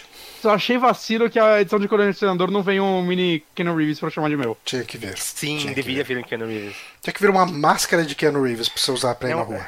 É um vacilo que é uma nota também. É. E sai, Vamos... sai agora, né? 16 de abril. 16 de abril. 16 de abril, 16 de abril. Agora, são 10 meses, né? É. é pouco, é pouco. Vocês acreditam em, em, em algum adiamento? Eu não. acho que não, acho que não. não. Hum. Embora o Witcher 3 foi adiado, mas eu não tô sentindo que esse não vai ser adiado, não. Não tá aparecendo todos os anos, eu acho que. Ah, ele já tá há muito tempo em desenvolvimento. Sim, sim. Falando em coisas controversas, a gente teve também uh, Battletoads, que foi revelado aí um gameplay. E algumas pessoas não gostaram nem um pouco do estilo artístico dele. Eu só gostei do estilo artístico. É, então, eu gostei do estilo artístico, eu gostei muito. Ele parece uma animação que poderia estar na Cartoon, na Nickelodeon, alguma coisa assim, Não. cara. Eu vi esse estilo artístico, eu falei, caralho, que legal. Eu vi o jogo, caralho, ainda. Eu não consigo imaginar que outro estilo artístico as pessoas queriam, porque se ia fazer um Battletoads Eles queriam. realista, Eles queriam do Killer Instinct, quando ele aparece lá. não, porque é terrível. É, assim, É. Gente, são sapos de batalha. Uhum. Você não, Não é pode num- levar isso a sério, tem que ser a Num cartoon. beaten up, saca? Sim, Porra. Eu, eu, eu achei excelente, sim. No primeiro momento, eu, eu, eu tinha uma estranheza, mas eu vi gameplay depois e falei, não, cara, é Battletoads, só Uhum. pode ser assim. E assim, cara, eu, eu não consigo. Eu não consigo mais jogar beat'em up, cara. Ah, É, eu, eu acho que eu jogo beat'em up hoje em dia só pela nostalgia. Então tem que ser um beat'em up que eu joguei na época que eu gostava de beat'em up. Eu, eu gostaria de falar que, ah, beaten up é um gênero que eu jogo- pego e jogo três fases, mas eu acho que hoje em dia eu jogo uma. É. É, e- mas eu achei, o meu sentimento é o que o Johnny falou. Se eu quiser jogar um beat'em up, eu vou jogar Final Fight. Eu É, então. assim, Scott. Pilgrim, melhor beat feito na história. Turtles in Time, sabe? Eu não tenho Eu vontade te- de pegar um beat'em up novo. O meu negócio com beat'em up é Streets of Rage 1. Assim, eu pego Streets of Rage 1, eu chego pelo menos até a última fase. Assim, eu, po- eu posso não terminar, mas eu chego na última fase, sabe? Sabe que eu Tipo, nunca joguei isso? Cara, é muito bom, cara. Você aperta o botão. Você chega, você começa a jogar, daí deixa eu ver os botões. Você aperta o A e vem o carro e você gasta o seu especial. e daí você vê, ah não, soca o B e pula o C. Vou aí a gente teve um trailer de Flight Simulator. Faz tempo que não tinha Flight Simulator, né? Eu acho. Cara, eu, pensei que nunca mais ia ter Flight Simulator. E 2011, o último? E assim, me corrijam se eu estiver errado, mas foi dito mais ou menos que ele vai ter um suporte pesado do, do- da nuvem do Azure, né? Eu entendi isso pelo menos. Que todo o lance da simulação dos cenários pelos quais você voa vai ser gerado em servidor e tal. Sim, porque vai ter simulação climática também. É, eu, então. Eu acho é um negócio meio pesado pra processar, eu imagino. Eu acho que isso é. Ó, cara, pelo, pelo Wikipedia brasileira, e daí eu teria que entrar na, na americana aí depois pra ver. O último é. Ó, Flight Simulator é de 2006, mas em 2012 tem um Microsoft Soft Flight. Flight, eu tô vendo na gringa a mesma coisa. É, E- cara. Ah, É, porque é foda, né, cara? Que desde 2012 não formam novos pilotos. Parou, Flight Simulator pra aprender. Eu acho que eles chegaram numa situação que. Ah, quem aprendeu a voar com esses, voa qualquer coisa. Sim, tá na hora de perder, tá na hora de parar de voar. O ser humano não foi feito pra isso. Não, Cara, não, eu- cara. Toda hora cai o negócio, o pessoal tá aqui em prédio, não dá certo isso. Eu, eu tenho o Flight Simulator 2002, Hum. que eu via naquele. Qual aqueles programas que os caras ficam vendendo coisa na tipo Shoptime? Ah, ok. Quando ele saiu, eu ficava assistindo isso, eu ficava maluco. Eu, Mano, pilotar os aviões, vai ser louco. Aí eu Comprou fiz manche, inferno, meu... não comprei o manche, cara, mas eu fiz inferno meu pai comprar, cara, eu não conseguia decolar o avião. Aí eu jogava no Easy que você podia bater e não quebrava o avião, saca? Eu ficava batendo em tudo, aí baixava mod, era mó divertido. É, Jogava a velocidade ó, mais rápida, puta que pariu, eu joguei tudo errado. Treinamento terrorista. Mas era, é, mas ô, era lindo esse jogo em 2002, hein? Ah, Cara, sempre, sempre foi, não né, cara? E esse tá lindíssimo, assim. Tá, imagem- Eu fiquei bastante impressionado. Deixa eu ver um vídeo de Simulator 2002 pra ver se ele ainda é lindo. Enquanto você vê, daí depois você me interrompe pra falar se ele é bonito ou não. Eu posso falar agora, mamãe. o que, que é isso? Não, mas ele é surpreendente pra ser um jogo de 2002. Ah, vai estar no Game Pass, é só você jogar. O 2002? Do 2012, o novo vai estar no Game Pass quando sair. Ah, tá. Você pode aí sim. experimentar. Bom, a gente teve aí um trailer de Wasteland 3 que. Cara, ah, ok, a gente viu que ele vai manter o humor que a gente viu no. no... Ah, então, mas No ele parece ter um dois. foco maior em personagem, né? Tipo, parece que ele apresenta um grupo de pessoas, o grupo de vilões do jogo. Uhum. Sim, sim. Coisa que o 2 tinha, saca? Ele tinha alguns personagens que eram citados bastante, mas quando você via eles, eles eram só tipo um NPC genérico do mapa. Ah, sim. Então, sei lá, eu achei legal. Eu gostei do, do que foi. Saber que é, eles estão dando um foco nisso e tudo mais. É uma, uma pena que ainda não tem data, né? É, então, pensei que ia sair esse ano. É. Ah, não, não, então, achei estranho também não, quando mostraram, porque todos estavam tendo alguma data, nem que fosse uma promessa, sai ano que vem, em algum ah, momento. Isso é outra coisa, ó, voltando ali porque eu tava falando da questão de jogar jogos medievais, não sei o que e tal. Wasteland 2, eu tenho certeza que ele é um jogo inferior em muitos aspectos ao Divinity 2. Hum. Eu terminei o Wasteland 2 ligadaço. Eu não saí da primeira ilha no Divinity 2. Então, assim, eu não tenho problema com o jogo. Eu sei que o jogo é muito melhor, sabe? Tipo. Sim, sim. Mas o, o, o, setting de medieval, pra mim, já não bate mais. Mas eu vou te falar que eu tô jogando Divinity. É, mecanicamente ele é muito superior, é ridículo. Ah, sim. Assim. É, é, um dos melhores combates que eu já vi num jogo.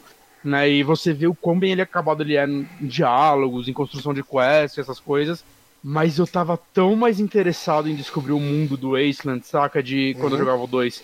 De, cara, eu fazia todos os diálogos, lia qualquer codex que eu achava. Isso aqui eu pego os livros, eu boto o olho, ok, a, a entidade, sei lá o que, foda-se, fecha.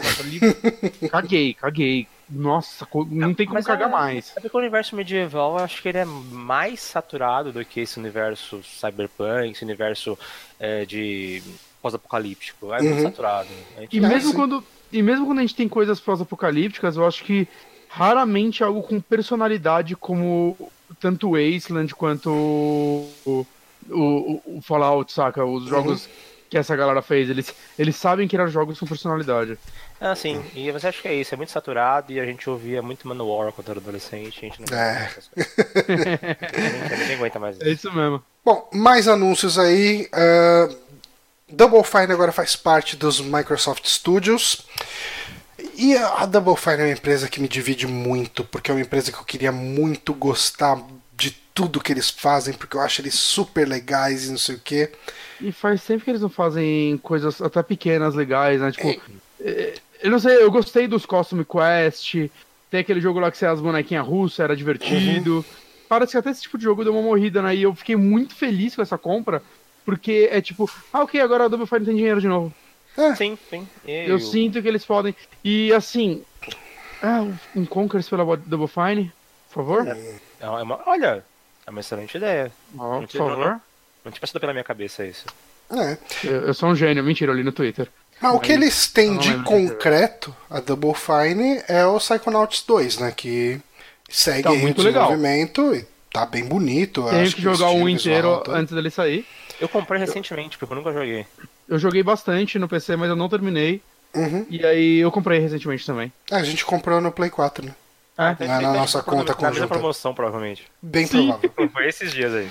E, e o lançamento está ainda marcado para 2020, mas não tem data, não tem janela. É, é, tipo, entre 1 de janeiro e 31 de dezembro. Ah. Em algum dia desses aí deve sair. É bom forma precisar que sai e... para tudo, né? Ah, sim, o... sim. Mesmo com a compra, ainda mantém ali. Cara, Esse jogo ele foi feito financiamento coletivo, né? Pelo FIG foi e tal. FIG. E, cara, não te... eu tenho que jogar o 1, porque até onde eu joguei a história tava incrível, e hoje eu sei que a história é escrita pelo Tim Schafer e o, o maluco do Portal, velho. Uhum. Não tem como esses jogos serem ruins, saca? É, eu joguei bem o comecinho dele, e na época que o meu PC era bem cagado, eu precisava pegar para jogar. Eu Talvez eu até jogue no Play 4 lá, que no Play 4 eu preciso jogar com a conta do Super Amigos e qualquer interferenciazinha na conexão, ele reclama: você precisa estar conectado para jogar esse jogo. E se não conectar em 15 minutos, eu paro.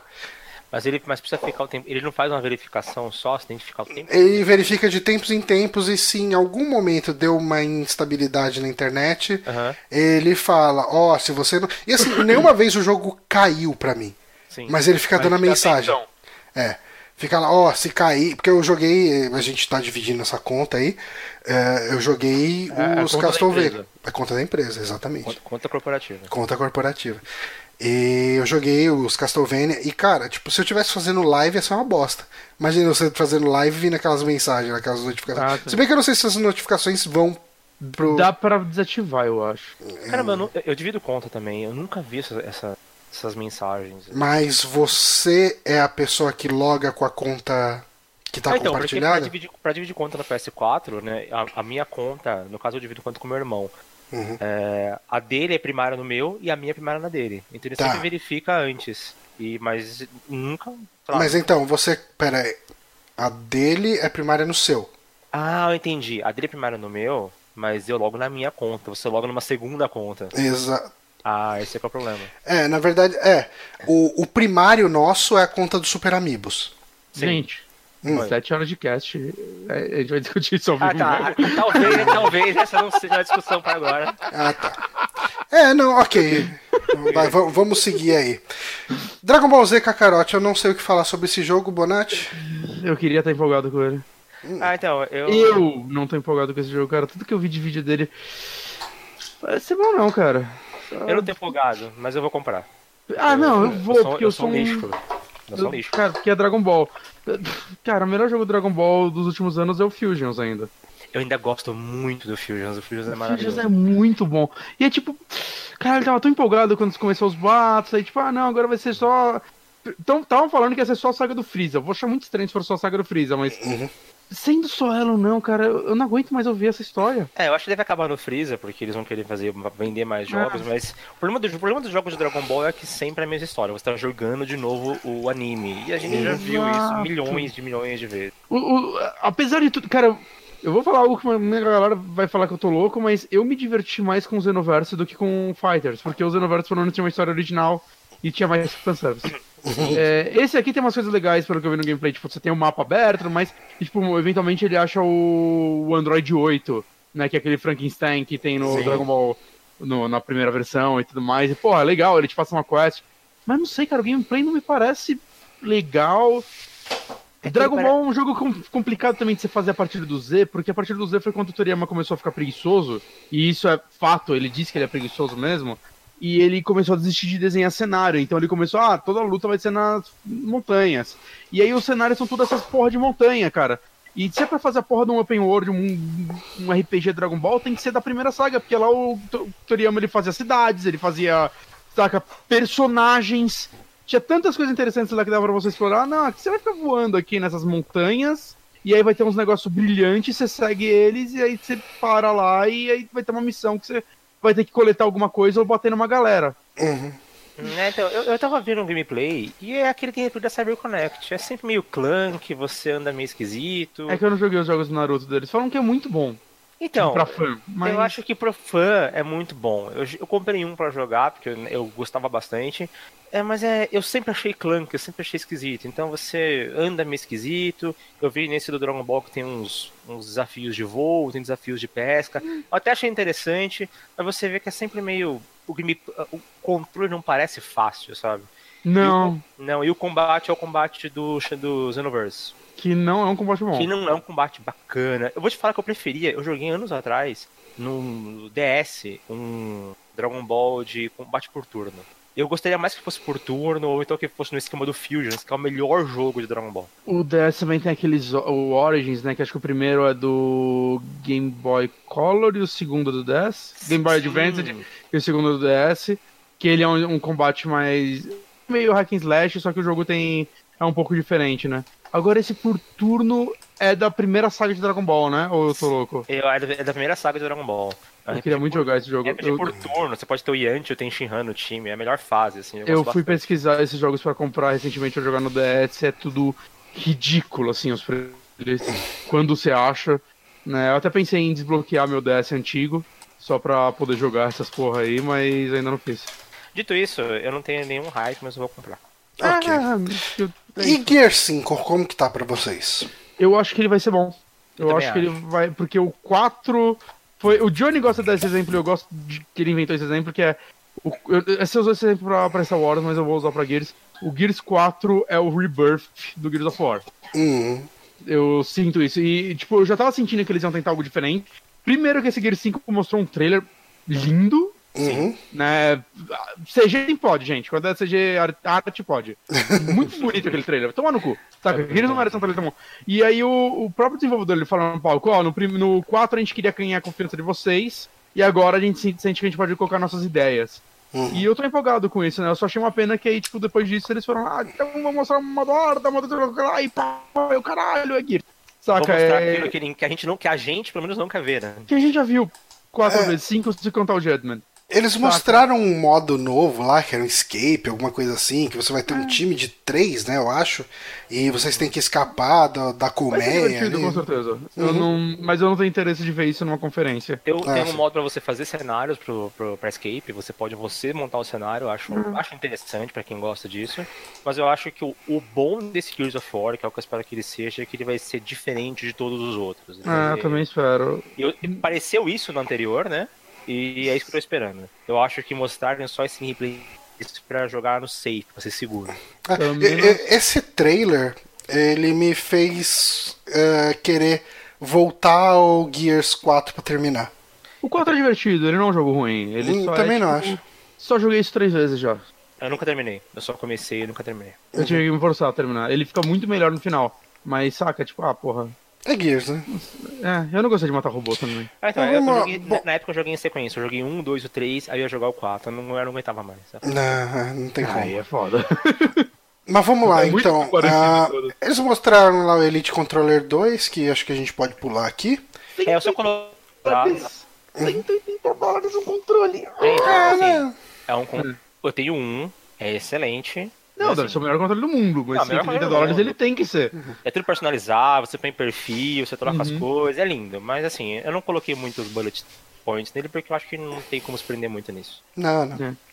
Cara, Dying Light 2, de novo, eu olhei o trailer que eles exibiram, principalmente lá na, na conferência da Square, né? Mostraram um pouco na Square também. Mostraram lá é. também. É. E cara, eu não sei o que falar dele. É Dying Light. Eu tô, tipo... eu tô empolgado. Eu tô empolgado É que Dying Light é, é um jogo que o pessoal gosta muito, né? Eu não, não joguei um. Eu terminei um.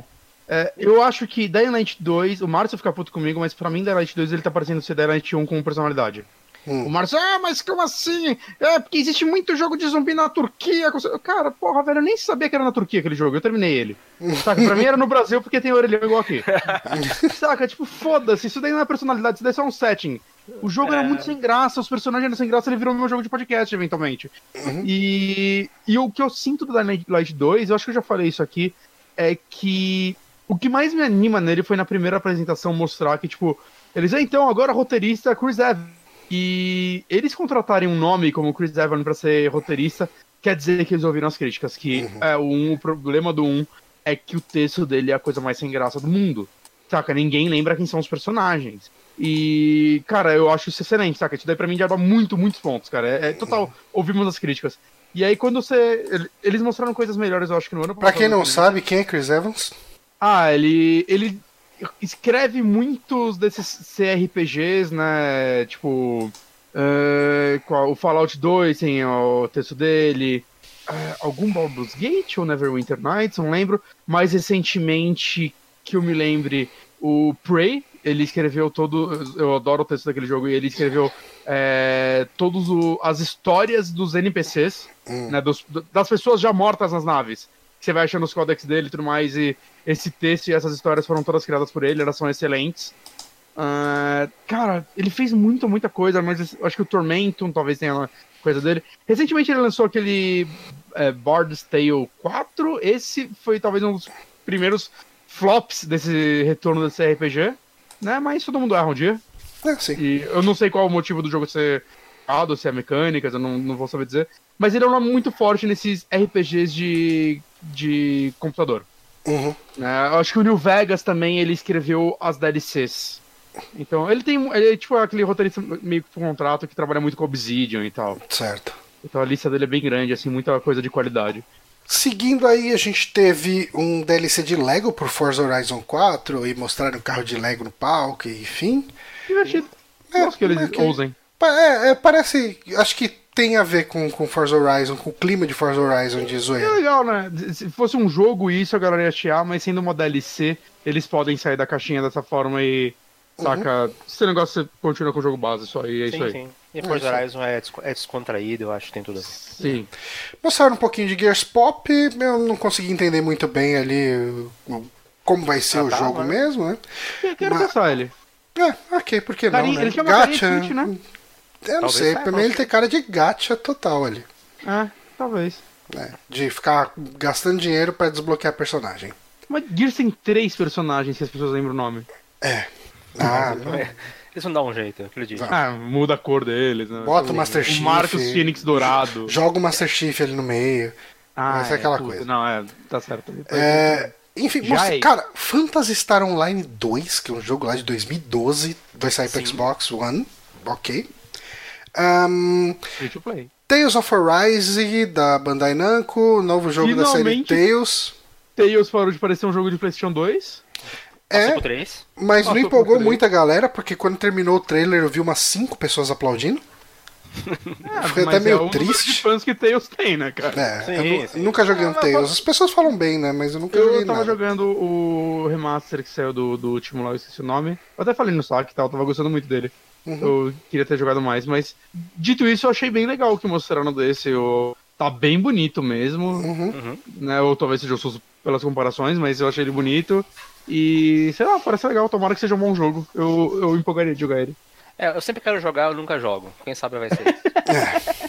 Quem sabe esse? Quem sabe isso. Mostraram também Borderlands 3 da Gearbox aí. Sabe Jogo... que esse jogo tá aparecendo? Hum, Borderlands 2, parece, muito. né? É, não parece não- ser um, é um- Olha esse monte de gente aqui. Vamos jogar loot e tal. tudo, enfim. Mas eu achei legal dele ainda ser Borderlands 2 e não tentar fazer algo tipo, ah, agora é Destiny. É.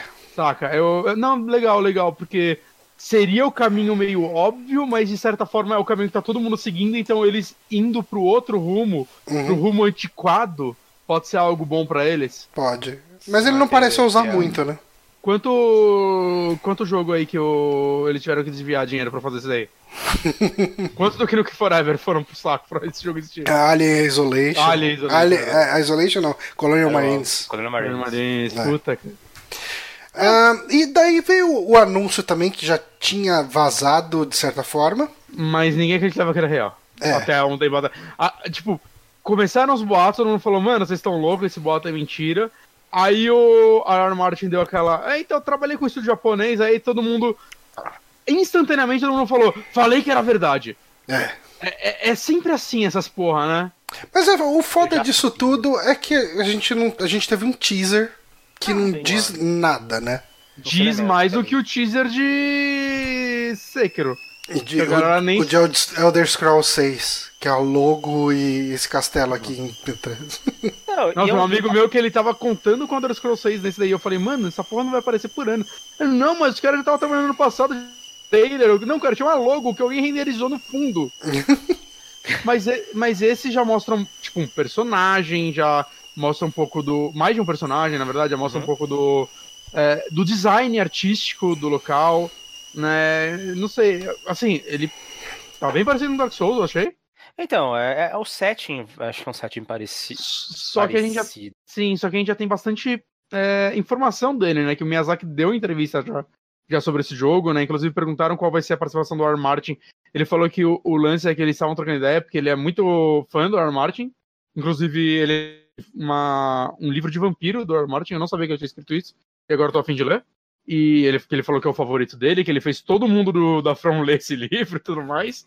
E a, a- praticamente o que o. Basicamente o que o Aaron Martin fez é. Ele escreveu toda a mitologia do mundo, que não é pouca coisa, não. Não, é muita coisa. Saca? Toda a história dos deuses e tudo mais. Tudo isso foi escrito por ele. E isso é a base de todos os jogos da From. Eles criam uma base, uma mitologia e. Pode pegar. A Ana tá me mostrando o livro. A gente tem? Caralho, eu tenho esse livro e nem sabia. Quero- Cara, alguém tava indo no chá? A Paula. Ah, tá. Eu ouvi também agora. É. Então, o. Esse podcast aqui tá perdido, cara. É, tá. A qualidade tá de greve também. Uhum. Mas enfim, é, ele criou toda a mitologia que é a base de todo o jogo da From, né? Dark Souls, Bloodborne. É tudo. Tudo que a gente vê no jogo são histórias que já aconteceram e você vai lendo sobre elas. É, o Sekiro não, né? O Sekiro Eu vou lá desligar a chaleira, já volto. Tá bom, a gente, vai- a gente vai conversando aqui. O Sekiro ele tem uma narrativa mais tradicional, Uhum. mas eu acho que ele ainda tem muito de lore lá dentro. Ao mesmo tempo, esse jogo eles já falaram, vai ser um jogo de mundo aberto, você vai andar de cavalo. Eles anunciam tudo isso. Todo Não, lugar que eu ver, você vai andar de cavalo. Tipo, foda-se, cara, cavalo em É, jogo. cavalo é um big deal agora. É, tipo, Eu fico curioso porque ele falou que é a con- é- que pode não ser a concepção Desculpe, que todo mundo gente. tem de um mundo aberto. Aí eu fico pensando, qual que é a concepção dele de um mundo aberto, então? É, qualquer jogo que chega e fala, ah, vai ser um mundo aberto, hoje em dia eu falo, ah, ok, cara, tipo, parabéns. Mas é a From fazendo mundo aberto, e isso me empolga porque Sim. tudo que ela fez, ela tentou fazer um pouco diferente. Saca? E eu quero saber qual é, realmente, quando você disse, qual é a concepção de mundo aberto da From. E é. como vai ser, tipo, no Sekiro eles já mostraram que eles conseguem escrever uma narrativa mais linear, competente. Sim. Saca? Eu, eu gosto daquele jogo, da história daquele jogo e tudo mais. Então, legal, talvez eles tenham, sejam abertos para isso. É, a produção desse jogo começou no fim da produção do Dark Souls 3. Sim. Então ele já está sendo feito há um bom tempo e ele ainda não tem data.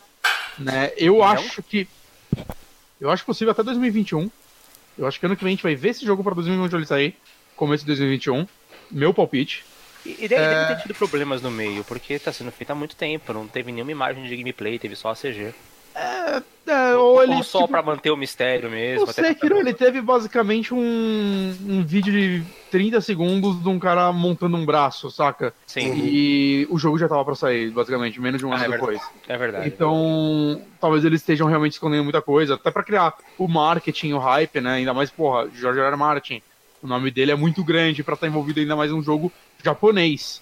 Sim, sim. Saca? Então, cara, a publicidade desse jogo vai ser pesada. Eu, eu né? cara, é, já é um. Acho que junto com o Cyberpunk talvez seja o jogo que eu mais estou animado. ah, sim, eu acho Herol, que... saca? Eu não sei nada sobre ele, mas é porque é From. Esse Cyberpunk e o que tem mais um na frente são compras certas, assim. Ah, fácil, fácil. E Vampire. Vampire também. Vampire. É, bom, aí entra na parte de tecnologia, né, que foi exibida ali. Falar um pouco sobre xCloud, que vai ser o serviço na nuvem, permitir acessar aí jogos da sua biblioteca que era o Xbox. Do Final Fantasy. Não, ah, não. Versão de é Super Nintendo é o dele. Cloud, né? O Cloud com queijo. ok. Mas, mas enfim, um, é, eles comentaram alguma coisa aí sobre você poder jogar qualquer jogo da sua biblioteca Xbox em qualquer dispositivo. E o streaming vai ser feito a partir do seu console Xbox. Uh, mas explicar bem pouco, né? Não, ficou não. parecendo. Vai ser feito a partir do seu console Xbox, ficou parecendo até um lance meio PS Vita rodando PS4. Sim, então, eu, a impressão que eu tive é que eu, sei lá, poderia pegar meu celular e usando meu, PS, meu, meu Xbox aqui e jogar na sala no meu celular. Que é uma uhum. coisa que não é novidade. É. Agora, não sei, falaram também que você vai poder, o Phil Spencer ele fala que seja jogando no seu console como servidor ou com o Xbox no nosso data center, a experiência vai ser a mesma. Então, não hum. sei. É que daí você poupa o trabalho de baixar jogo, você vai ter ele sempre atualizado lá fora, você vai rodar ele, tipo, você com um Xbox One S da vida, você roda com, com a qualidade de um Xbox One X, sei lá, né? Tem que ver o que, que, que isso impacta. É. Um, o brasileiro não vai botar a mão nisso agora. Não, não. E, e daí, cara, Project, Project Scarlet. O que, que foi o anúncio do Project Scarlet? Uma decepção. Resumindo, é, é, resumindo, cara, pra mim é, ó, então, a gente vai ter esse videogame que ele vai ter um, um HD SSD. Cara, é um monte de bullshit que eles falaram pra mim, cara. É a pior tipo de anúncio possível. É, fizeram um TED Talks, né? Fizeram um TED Talks, uhum. lá a gente quer muito fazer, a gente quer que isso seja um console para você jogar, uhum. e tudo isso é muito legal. E, e cara, e, aquele cara, pessoal fico... falando pra câmera, eu não aguento os tempos de loading, e o pessoal coloca aqueles elevadores falsos e não sei o que. Eu falei, cara, eu nem odeio tanto assim loading. Tá, loading é uma coisa chata, é uma coisa muito mais inconveniente tira, do que. Tirar nos elevadores de Mass Effect pra botar a tela de loading, cara, que saudade daqueles elevadores, aquelas coisas várias mó legais lá dentro. Me engana, eu gosto que me engane. É, né, cara, eu tô de boa. Cara, assim, eu consigo ficar sem gastar 500 dólares e aguentar uns 5, 10 segundos de load. E cara, eu fico ah, tão puto com os caras falando hoje em dia de 8K. Mas isso me deixa é, pistolaço. Né? Assim, o negócio cara... lá foi 8K e 120 FPS. 120 FPS. Mano, tá, 120 FPS é algo que eh, já existe, saca? Já é usado nos games. Uhum. 8K é um papo ridículo, cara. É um papo Cara, é um engana trouxa. Primeiro que isso daí deve ser só um output de 8K para futuramente talvez vídeos de 8K saírem.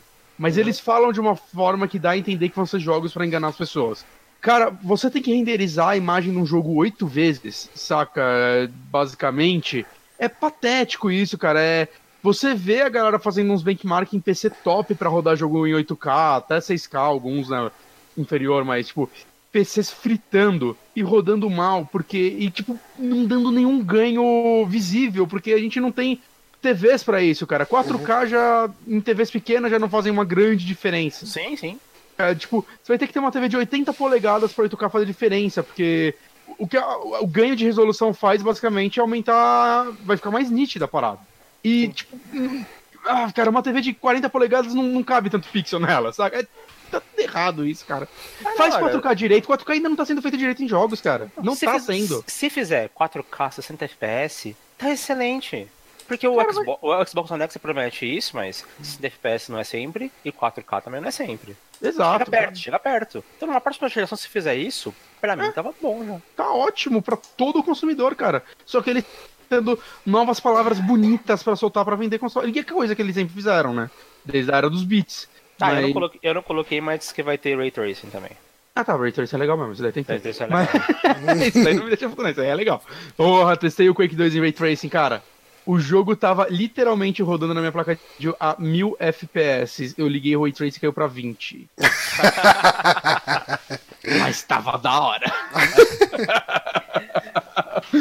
Mas, cara, o, o Metro Quake 2. melhor Ray Tracing do que o Quake 2, cara. É, é, isso daí chama otimização bunda. Ah, sim. Mas enfim, cara, é.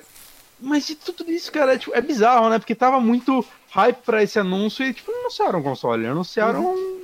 Uma ideia. Anunciaram assim, ó, a gente tá fazendo. É. é. eu acho que com isso a gente pode fechar aqui a, a conferência da Xbox. Sim, sim. Halo é... Infinite um trailer legal, trailer legal. Um trailer mas... Ah, é, né? Teve um trailer. É um trailer de cinemática, né, cara? A gente é. não viu nada de gameplay. Ele é um jogo que tá prometido pro, pro lançamento do, do Scarlet, né? Que é um nome de projeto, não é o nome do console.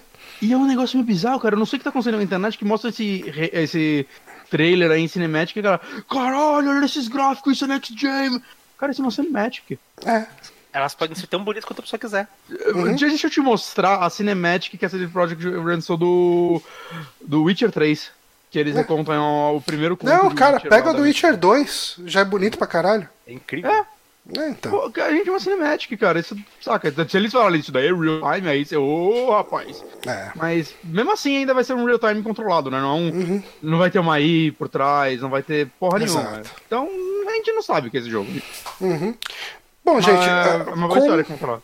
Com todos os problemas que a gente teve uh, na gravação desse podcast, estamos aqui próximo das 11h40.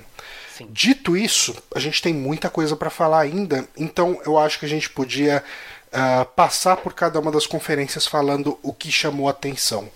Sim. Ok. Começando Bethesda. aí por Bethesda. Tipo, Próximo. Elder Scroll não precisa, né? Tipo, é...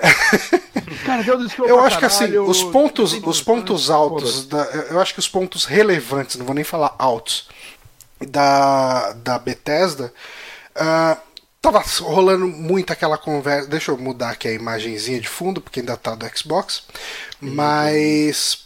É, tava rolando muito aquela conversa de Uh, o que, que vai ser a postura da Bethesda em relação ao que foi Fallout 76? Foi um lançamento muito ruim. Será que eles vão fingir que tá tudo bem? Será que eles vão pedir perdão pelo vacilo? Eles fizeram os dois, né? É, eles admitiram levemente erros, mas falaram que agora tá tudo bem, agora tá uma maravilha. É, e, eles fizeram, a gente não fez o melhor lançamento, a gente decepcionou vocês, desculpa. Mas eles ficaram querendo reescrever a história como agora demos a volta por cima e mostrando coisas, agora a nossa comunidade. E cara, um amigo não é isso, que né? joga Fallout 76 até hoje, ele tava, eu tava trocando ideia com ele enquanto eu assistia a conferência, né? O mesmo que queria o The Elder Scrolls. E ele começou a rir, ele falou, mano, tá tudo mentira isso, cara. Hum. Eu, ele falou, eu jogo porque eu sou idiota, mas, cara, isso é tudo mentira. Não, eles estão eles vendendo uma mentira com, com o, o 76. Mas uma coisa que eles prometeram aí, a próxima DLC finalmente vai ter NPCs humanos que te passam missão. Isso eu acho pior ah, que a desculpa. Parabéns. É, eles porque... fizeram todo o anúncio do jogo, tipo, não, porque o nosso mundo a gente planejou para não ter NPC, vocês não vão sentir falta de NPC, porque foi tudo planejado assim. Ah, então é NPC, gente, desculpa. Saca, tipo... é, eu acho que em algum momento eles notaram que não vai ter um cara que vai querer ficar o dia inteiro parado num lugar recepcionando pessoas. Mas, cara, isso daí é a base de todo MMO. É, então. Sim. Mas enfim, uh, rolou esse perdão pelo vacilo muito zoado e muito mal feito, que ficou mais feio do que se fosse. Mais feio do que se eles tivessem ignorado. Né? É, é, sim, sim, a Bethesda ela, ela faz para passar vergonha, é todo ano. É.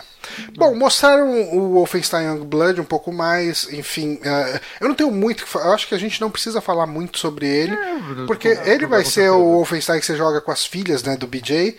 Uh, mostraram também Bem aquele Cyber Pilot, que é o de VR, né? Que você joga com o piloto do, do, do, sim, negocinho, sim. Do, do robozinho.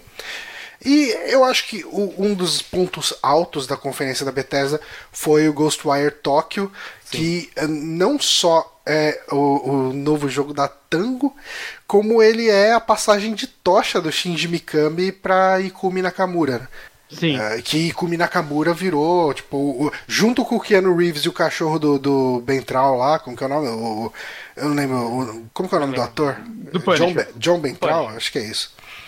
É, foram os pontos, uh, tipo, os, o ponto do meme da E3, né?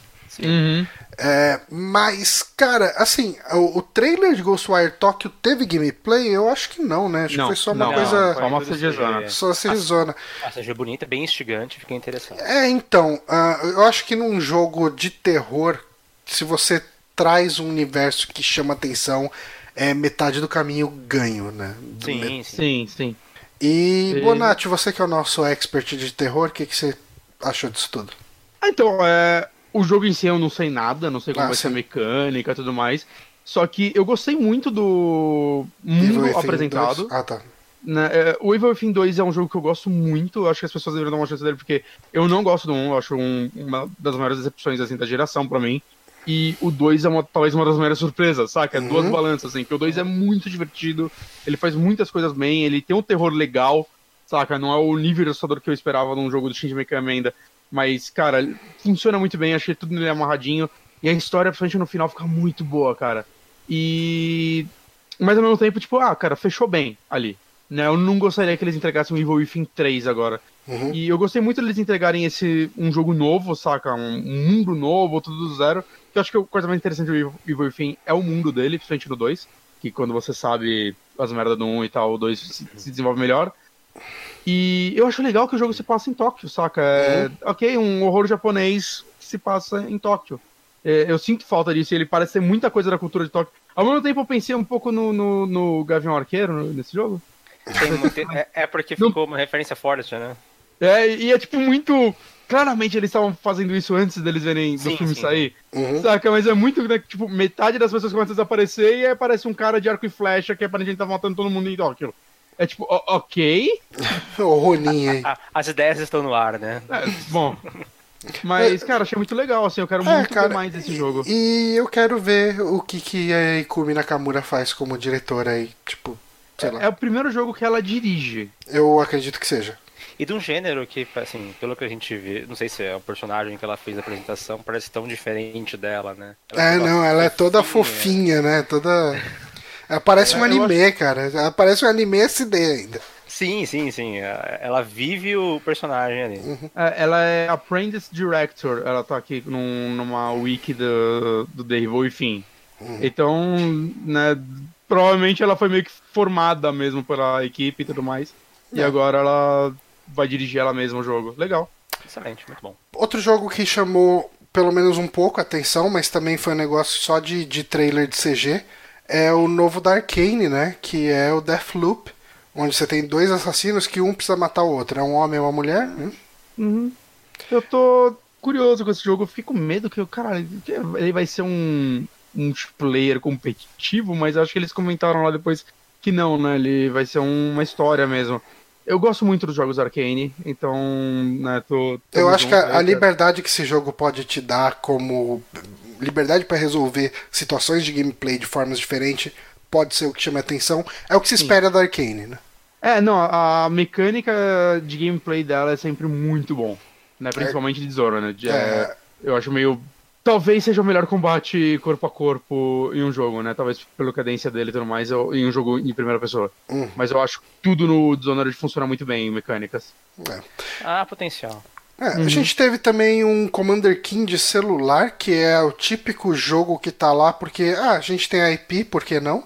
E eu vi um. um empolgou do... um total de zero pessoas. Quando apareceu, eu fiquei, caralho, Commander King de novo, que legal, né? Não é um jogo que eu tenho uma nostalgia, mas saca, pela história dele e tal, porra, legal ver ele de volta de celular. Ah. E então... também entrevista com o Romero, ele elogia muito os Dooms e o Wolfenstein, né? Elogia uhum. muito o estúdio. Inclusive, ele fala que ele tem contato com a galera de lá, né? Ele, uh, direto as pessoas mostram para ele um pouco do jogo, ou as ideias. Ele fala, não, velho, manda bala e tal, vocês que estão com a tocha agora. Aí no Commander King ele falou, ah, então, isso daí parece ser feito por pessoas que nunca jogaram Commander King, né? Mas ele comenta, ele, mano, é, esse jogo é para um público que não sou eu. Claramente já existe um público para esse jogo. Eu não não sei dizer a qualidade dele. Eu acho que claramente ele não sabe do que ele tá falando, não existe público pra esse jogo, ele vai ser um fracasso e eu não espero nada menos desse jogo.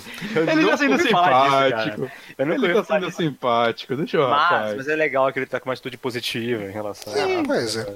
Ah, tivemos um... Se ele fala que tá uma merda também, então não fala que ele é cuzão. É, é melhor sorrir e chorar Não, em casa. é, é, um, é exato. Cara, melhor frase. É melhor sorrir e chorar em casa. Casa. eu, vou, vou, usar isso pra vida. Agora vamos pro show stealer da. Ai, cara, é Doom Eterno. Puta que pariu, né? Ah, cara, tá bom, né? É, do, é assim, Doom 1 é o Doom 1, né, de 2006, uhum. só que 2. E isso é é. é tipo um, só que é um dois. E, e, pra mim tá bom, é o que eu queria. Não, mas eu acho que ele tá mais diferente do um do que eu esperava em algumas coisas, tipo em mecânica, né? Ele tá com um gancho lá que parece que ele é umas possibilidades bem legais, a parte de uhum. escalada. É, é, parece que ele tá colocando. É, parece que ele tá colocando mais coisas novas do que precisava, isso é ótimo. Uhum. Tá, anjo, Eles comentaram alguma coisa de. É, não, vai ter anjo, né? Isso dá uma abertura, uma gama de abertura de inimigos diferentes. Porque o, o Doom uh, de 2016, é isso? Sim. Sim. É, ele, ele foi muito legal porque ele trouxe de volta aquele hall de inimigos que a gente conhecia e você ficava pensando, tá, como que vai ser o, sei lá, o, aquele, aquele monstrão, aquela bola de olho, sabe? Tipo, como que vai ser esse? Como vai ser vai aquele demôniozão gigante com chifre e tal, pá. E nesse a gente vai começar a ver uns inimigos diferentes. Então, como que os caras conseguem criar essas essa parada diferente. E, e, tem esse lance do gancho que você falou, vai dar um gameplay mais vertical. Uh, eu acho que o Doom original, quer dizer, o Doom 2016, ele já tinha uma verticalidade legal. Sim, já, já. É, ele tinha um, um, game design muito legal. Ele, eles mostraram alguns modos ali de multiplayer que deixa o jogo mega arcadezão ali, né? Multiplayer online, não sei, tipo, uns modos de desafio que deixa ele muito arcade, muito divertido, parece, é, então, pelo menos. E eles deram uma ênfase nisso, né? Principalmente no multiplayer, falando. Ah, multiplayer agora feito in-house, né? Porque o Doom original, o multiplayer dele foi muito criticado e foi feito por outro estúdio, né? Acho que o, uhum. a, a, a ID ela só fez. ID, sei lá. Ela só fez as DLCs do multiplayer, que acho que ninguém jogou. Né? Tanto que elas é, ficaram de graça já, depois. Já, já, tinha falhado, né? Antes. Mas o que, eu, o que eu não entendi é que, assim, o original ele tinha uma coisa muito legal que era o lance de você criar. Né? Basicamente criar modos dentro dele, criar mecânicas. Tinha uma galera que fez umas coisas legais. Eu vi um cara que fez um. Eu joguei até meio RPGzinho que eventualmente eu fui parar no mundo de Minecraft, cara, dentro do Doom. Foi meio louco, assim. Saca? Então você via que tava lá, mas no geral a galera só fala. Acho que merda é a palavra certa, o termo técnico. Né? E é. é um negócio que o, o, Far Cry 5 fez muito bem. Fizeram coisas muito legais dentro do Far Cry 5. Né? E eu, eu, não entendi se vai ter isso dessa forma, porque é uma ideia que eu não gostaria que eles abandonassem, eu queria que eles evoluíssem. Hum. Ok. Um, eles mostraram no final, eles encerraram a conferência. Eles encerraram com Doom ou com Orion? É. Acho que eu não lembro qual foi a ordem. Eu acho que eu acho que encerrou com Doom. Eu acho que encerrou com Doom, mas antes disso eles falaram de Orion que, cara, dá a entender. Eu não entendi exatamente o que é, mas parece alguma coisa como um middleware ou alguma coisa do tipo para viabilizar o stream de jogos, né? Uma é, tecnologia é da Bethesda para, uh, enfim, você ter ganhos aí com a parte de, de streaming. É que, exatamente isso que eu entendi. É, tipo, ah, ele não é uma engine, Sim. Ele, tipo. Não é um serviço. Não é um serviço, ele parece ser uma coisa que você coloca ali no meio. Tipo, você, o desenvolvedor, né? A empresa, uhum. não você como jogador, você não tem influência nenhuma nisso. E, uhum. cara, tipo, eu acho que a gente não tem nem como comentar muito sobre isso. Sim, Sim é, não tem é. muito. E com isso a gente fecha Bethesda. Daí o Bonatti viu a conferência da, do PC lá, o PC Gaming Show. Eu confesso eu que por vocês. Eu já tentei algumas vezes e, e não dá, cara. É um negócio Mas, muito chato, não, né? Muito sabe que eu acho? Eu, tipo, eu, acho? eu achei meio triste que assim, a do ano passado não foi ruim. Uhum. A do ano passado eles ficaram passando trailer atrás de trailer, foram duas horas de pronto ali pra caralho. Mostraram jogos novos e tudo mais, foi, foi uma boa conferência. Essa eles quiseram fazer um lance que, tipo, mostra o trailer, agora vai o desenvolvedor no palco, né? Para quase todos os jogos, não para todos, mas para quase todos. É algo legal se fe ser feito fora, saca? Eu não sei. É, era um ritmo muito ruim. Eu, eu, assim, a mesma, acho que desde o ano passado, talvez mais tempo, não sei. Eu odeio a apresentadora do PC Game Show, porque ela é aquela pessoa muito animada. Sabe, a, pessoas que quando iam falar de games na TV nos anos 90 hum. e que solta umas piadinhas, tipo, uou, então, isso aí, olha quanto sangue, não é mesmo? Nossa. Isso é tipo, mano, é, pelo amor de Deus, a gente tá em 2019. Saca, eu não sei se ela é de algum programa de YouTube famoso, eu não sei de onde essa mulher é. Nem ela, nem os caras, né? Que tem uns caras também lá que aprendem que são muito ruins, mas eles aparecem menos. Mas, eu, cara, tava. Era tudo um clima tão merda pra mim, saca? Realmente não, não parecia algo de 2019. É, e, e, esse negócio de ter entrevista no meio das coisas é quebra demais. Nossa, cara, e é umas entrevistas mega awkward, assim, que a pessoa não tá preparada para ser entrevistada. E. E, e, e é uma pergunta uma... meio merda, saca? Porque, tipo, beleza, mostraram Vampire. Eu tava empolgado com o Vampire. Aí subiu o, o roteirista e a roteirista, né? Que inclusive é a menina que ela na verdade não é roteirista de Dishonored, mas ela ajudou em alguma coisa da história e tudo mais. Né? E ela é um nome grande também. Hum. Né? E o, enquanto o roteirista é o cara que escreveu o primeiro Vampire. Os dois no palco. Porra, é isso, eu quero uma entrevista com esses dois. Eu quero ver o que eles. Cara, as perguntas tão bunda, saca? As perguntas tão. Ô, oh, mas e. E a inspiração para todo esse sangue? Aí eu, tipo, sei lá, cara. Tipo, sabe quando. Dei, tipo, fazer umas piadas que nem eles riam? Hum. Assim, eles claramente, eles, caralho, eu podia estar tá dando uma entrevista para alguém que sabe fazer isso. Mas enfim, é de interessante para mim que teve aí. Vampire, que eu quero mostrar no final de gameplay, principalmente depois, depois disso, teve bastante vídeo de gameplay dele, eu acho que tá bem legal. Uma galera criticando, falando que tá feio, pra mim ele tá. Os cenários estão. Quando você fala Vampire, é bom deixar claro aí que é o Bloodlines 2, né? É, porque tem um outro pra sair também, né? E os personagens são meio esquisitos, mas, cara, dá pra ver, dá pra entender o orçamento desse jogo e foda-se, cara. É eu tô empolgadaço, assim, pra mim o importante é o texto desse jogo.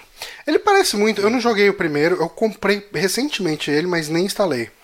Hum, é assim que é, se faz, tem que gastar dinheiro. Pelo menos esse Bloodlines 2, ele me pareceu muito o, o, a engine, enfim, o estilo de jogo dos, dos Fallout 3D. Não, não, não é tanto isso. Ele... Porque assim, não, você chega, você ele... vai conversar com uma pessoa, daí para a câmera na frente da pessoa, ah, tá. Então, tudo, mas tipo, daí, daí então, mas daí o jogo ele é muito baseado em, em você tentar resolver coisas não necessariamente na violência. Em... É igual um. É, então. É igual os jogos como Dishonored, Deus uhum. Ex, okay. né? É esse estilo. E, mas eu mas acho é que ele tá... Vocês que você, você é fã, é isso que você espera, né? É, é exatamente isso que eu quero. Eu quero um jogo baseado em narrativa, escolhas e, saca, você ficar analisando o mundo e descobrir qual vai ser o melhor caminho que você vai seguir. Eu uhum. gostaria que esse jogo tivesse alguma parceriazinha com a Arcane, porque uhum. a pior coisa dele parece ser o combate corpo a corpo. Não parece estar ruim. Uhum. Parece, cara, tudo nele parece estar muito melhor do que qualquer Fallout 3 já foi. De verdade, eu não tô falando isso de sacanagem, eu acho que ele tá muito bem acabadinho em animações e tudo mais. Só que se ele tivesse um refinamentozinho da Arcane nos combates, eu acho que era o chunk que faltava. Né, isso daí, obviamente, é do vídeos, né? Eu não joguei. Mas, tipo, foda-se, cara. É, esse jogo e Cyberpunk são dois jogos que vão sair ano que vem que eu olho eles na loja e falo, eu quero comprar ele agora, eu quero jogar a existência desse jogo na minha vida, saca? Mostraram. Mas... Eles abriram com Evil Genius 2, que eu coloquei aqui porque eu joguei um, foi um dos primeiros jogos que eu comprei no Steam, eu não lembro nada dele. Hum. Mas a única coisa que eu lembro dele é que quando eu comprei ele, eu recebi uma mensagem do Márcio escrita assim: por que você comprou Evil Genius? Interrogação. É a única coisa que eu lembro okay. desse jogo. É, um jogo que empolgou muita gente foi o Planet Zoo, que é aquele jogo de montados zoológicos, né? Uhum. E ele está sendo feito pela galera do Planet Coaster, que é um jogo muito elogiado de criação de parque. Né? Parece ser bem interessante. Eu tenho mais interesse em Planet Coaster do que esse. Mas ao mesmo tempo eu sinto que eu nunca mais vou ter tempo para esse tipo de jogo na minha vida. É, Song of Conquest. Foi um que me empolgou bastante também, porque ele é dos criadores do Heroes of Might and Magic. Eu joguei hum. muito o 3 e uma quantidade considerável de horas, acho que do 4 ou 5. E eu comprei, acho que o 7 no Steam e nunca joguei. Que é hum. assim que se faz. Mas okay. falam que ele é muito ruim, que é o é, publicado pela Ubisoft, que, que, é tão quebrado e ele não arrumou até hoje. Hum. É, eu vou estar falando rápido, aí se vocês quiserem algo podem acrescentar. Não, não, não. Eu, não, é eu, eu, eu, eu, não tenho muito a acrescentar sobre isso. E você, Johnny? Eu também não. E Shenmue 3. Hum. No PC e Michou é o último lugar que eu esperava ver esse jogo, cara. É, mas. Tá feio pra caralho. Tudo isso que todo mundo já sabe. mas e o Suzuki no palco deu um negocinho meio tipo, caralho, velho, é senhorzinho tentando fazer o último jogo dele, talvez. É tudo que ele, é tudo que ele quer, né? Só quer acabar. Ele só quer acabar. E não quer, né, cara? Que ele já falou que esse jogo não vai ser o final, não. Ah, ele, deve ter, ele, deve ter, feito algum pacto demoníaco, porque se ele parar a série, ele morre. Então ele vai ficar empurrando ah, Mas é tipo. Mas ao mesmo tempo eu. Ah, cara, eu vou querer jogar ele. Eu tenho que jogar o 2 ainda. Mas eu gostei muito do 1. Um, e muito se fala sobre o visual dele, mas que tá horroroso. Mas eu, inclusive, eu disse isso já e o Bronco brigou comigo, mas eu acho um e o 2 é, mais bonitos que o 3. Porque o 3 assim... parece. Parece quando um fã pega e fala: Olha só, recriando Mario 64 no Unreal Engine. e aí aquele negócio que ah, o, o, cenário não, não tem um diálogo com o personagem, tá tudo Cada um com uma paleta de cor diferente. Tá tudo errado, cara, o visual desse jogo. Tá uma bosta. Ah, cara, depois de falar que eu vi o trailer, eu tava com uma boa vontade. Eu pensei, não, talvez seja, sei lá, uma escolha artística, mas não, não. mas tá feio. Tá feio mesmo, tá feio. Cara. Mas enfim, é, eu acho que o principal do Shemui ainda é a narrativa dele, a história dele, o desenvolvimento do mundo. Então, cara, se isso daí tiver legal, eu vou, eu vou querer jogar ele, saca? Eu, uhum. eu vou querer saber o que achei muito 3. Uhum. Você recomenda jogar um e o 2 hoje em dia ainda? Então, eu joguei só um, eu recomendo bastante se você se colocar, saca, muitos ifs na sua vida sobre ele. Saca? Tem muita coisa que você tem que esperar, né? E a coisa é muito melhor, só falo isso. Ah, porque se eu não me engano, eu acho que eu vi que saiu no Game Pass, eu fiquei com vontade até de jogar. É, ele saiu no Game Não, não tá no Game Pass. Total, total recomendo, total recomendo. É. Talvez eu vou dar Saca. É, Valfares. Esse jogo eu coloquei aqui só pro Papai da Platina, que é o novo jogo dos criadores de Slam. Parece ser tão ruim quanto. Sim, o, o, o, criador do, o criador do Valfares e do Slam ficou brother do Papai Platina. Curte os tweets dele e tudo. Sério? É, é, porra, ele achou o primeiro fã da vida dele? Sim, não. Alguém cara, gostou dessa merda. Cara. É.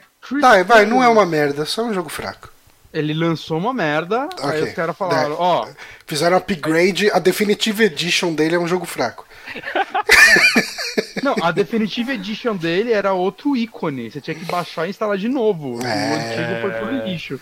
É, é, o novo patamar de upgrade, né? Da, é, é da, um merda, da merda ao fracasso. É, teve um joguinho, cara, que eu não me lembro de falando que é esse Chris Tales.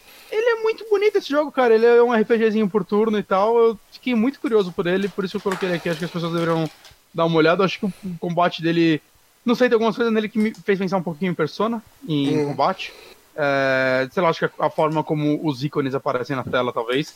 Mas, puta jogo bonito. Dei uma molhada, assim, todo um cartão legal. E, okay. para fechar, o Genesis Noir. Eu coloquei ele aqui. Porque Nossa, é bem bonito mesmo esse Chris você falou. Não, não é bonitão? Uhum. E aí teve esse Genesis Noir, que eu coloquei aqui, que eu achei mó bonito também, mas eu esqueci do que ele se trata. Ok. Mas, mas ele é todo meio preto e branco por linhas e tal. É, eu não sei descrever o visual dele, mas eu achei ele bem interessante. Tô, tô curioso, ele parece ter um. Tem umas coisas meio musicais no meio. Hum. Eu quero ver mais sobre esse jogo, acho que. Tá aí para você ver. Tá. Aí a, a com, isso, um é, com isso a gente fecha a, a parte de PC Gaming Show e a gente pode ir para a parte de Ubisoft. Vamos mudar a imagem aqui. Mudamos a imagem aqui. Cara, cara a, a conferência da Ubisoft, eu, eu não sei como. Eu não sei qual foi a impressão que o Otávio teve, eu não sei qual a, a qual a aproximação que o Otávio tem com jogos Tom Clancy's alguma coisa. Sim. Uh, eu acho que eu posso falar por mim pelo Bonatti. A gente não costuma ter muito interesse por esse tipo de jogo. É, então... Tirando Splinter Cell. O que eu queria, eu esperava, um Splinter, um Splinter Cell. O resto, os Tom Clancy, Wildlands, então, esse que vai sair agora que eu não sei. Eu Você sabe qual era a impressão? Você sabe qual foi o meu sentimento no, na conferência da, da, da Ubisoft? Uhum. Na metade da conferência, sem zoeira, sem zoeira. Eu não quero soar o hipster da desmilitarização dos jogos. Uhum. Mas no meio da conferência eu não aguentava mais ouvir barulho de tiro. Eu não aguentei. E assim, era barulho de tiro que tava me incomodando.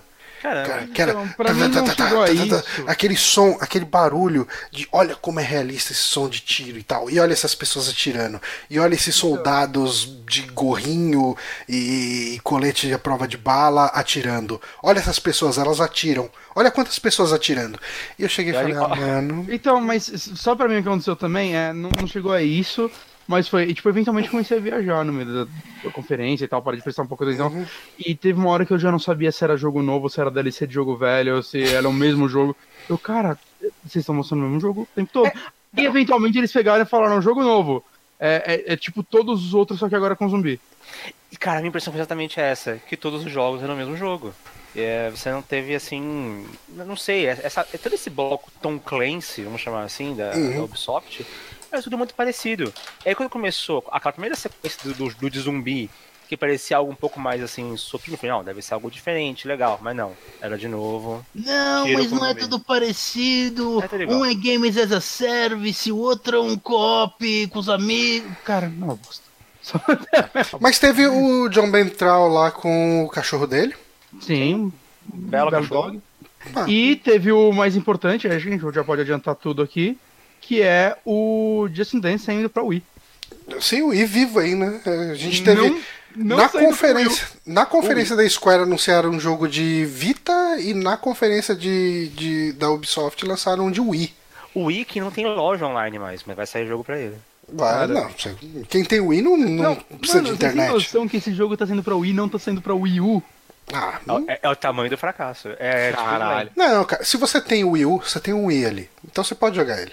E ele sai todo ano, né, cara? Deve vender bem ainda pro Wii. Deve vender Deve. bem pro Wii. Mas assim, tá uh, falando das coisas que interessam uh, aí na, na Ubisoft, pelo menos que interessam pra gente, acho que. Cão Vigias. Cara, uh, eu gostei do que eu vi de Watch Dogs Legion. Eu gostei do que eu vi de Watch Dogs 2 e não comprei. Então isso não quer dizer muita coisa. Sim. Mas uh, eu gostei dessa ideia de jogar com velhinha e a velhinha, você vai ver, ela tem um background, ela era agente do MI6 é. lá, sabe? Tipo... Eu acho que vai ser proceduralzão, né, a criação desses personagens. Eu Ou talvez tenha alguns fixos. Mas é que daí tem voz, né? E tal. Eu fico, com a impressão, eu fico com a impressão de que são muitos personagens, uhum. mas que eles não são procedurais, eles foram criados. Porque eles têm. Interessante. Voz. Eu tive essa impressão. Uhum. Também gostei que a. E tem Permadeath. Permadeath, a senhorinha, quando ela vai fazer até animações diferentes, ela pulando o murinho, eu achei maravilhoso. Ela, no, ela, ela, se apoia de barriga, ela quase que cai do outro lado. Uhum. Eu, eu, gostei então, muito disso. Mas eu tô meio conflitante com esse jogo, porque é, eu não gostei do mundo dele. Esse cara foi muito pro futuro para mim. Uhum. É, eu achei. E foi um futuro meio sem personalidade, eu senti. É, eu não gostei do tipo, a hora que mostrou seu personagem ficando invisível lá no meio. Puta, cara, que tá timante, é, saca? Ali foi um pouco timante. E tudo bem que, saca, Assassin's Creed também tá andando pro mesmo caminho. Mas tá esse invisível mas... eu entendi como uma, um símbolo visual para que você tá invisível para as máquinas e radares. Talvez, eu não entendi assim. É, mas entendi tomara que você esteja certo. É. É, e eu gosto tanto do 2. Eu acho o 2 um jogo excelente e eu acho que tudo nele grita personalidade, ele é tão colorido. O, o, mapa dele, cara, tipo, todos esses jogos tem aquele mapa cinza e ele é um mapa tipo Google Maps, assim, ele é colorido, cada parte é tipo, você vê árvores no mapa, era tudo nele tinha uma personalidade tão forte e eu achava tão legal. O grupo de personagens eu achava ele, ele estava um pouquinho too much, mas ainda num ponto certo. Mas ao mesmo tempo, o é bom que o novo não é igual ao 2. Ah, sim. Saca? Eu reclamo tanto da Ubisoft ela fazer o mesmo jogo que ah, ela tá fazendo um jogo diferente do 2.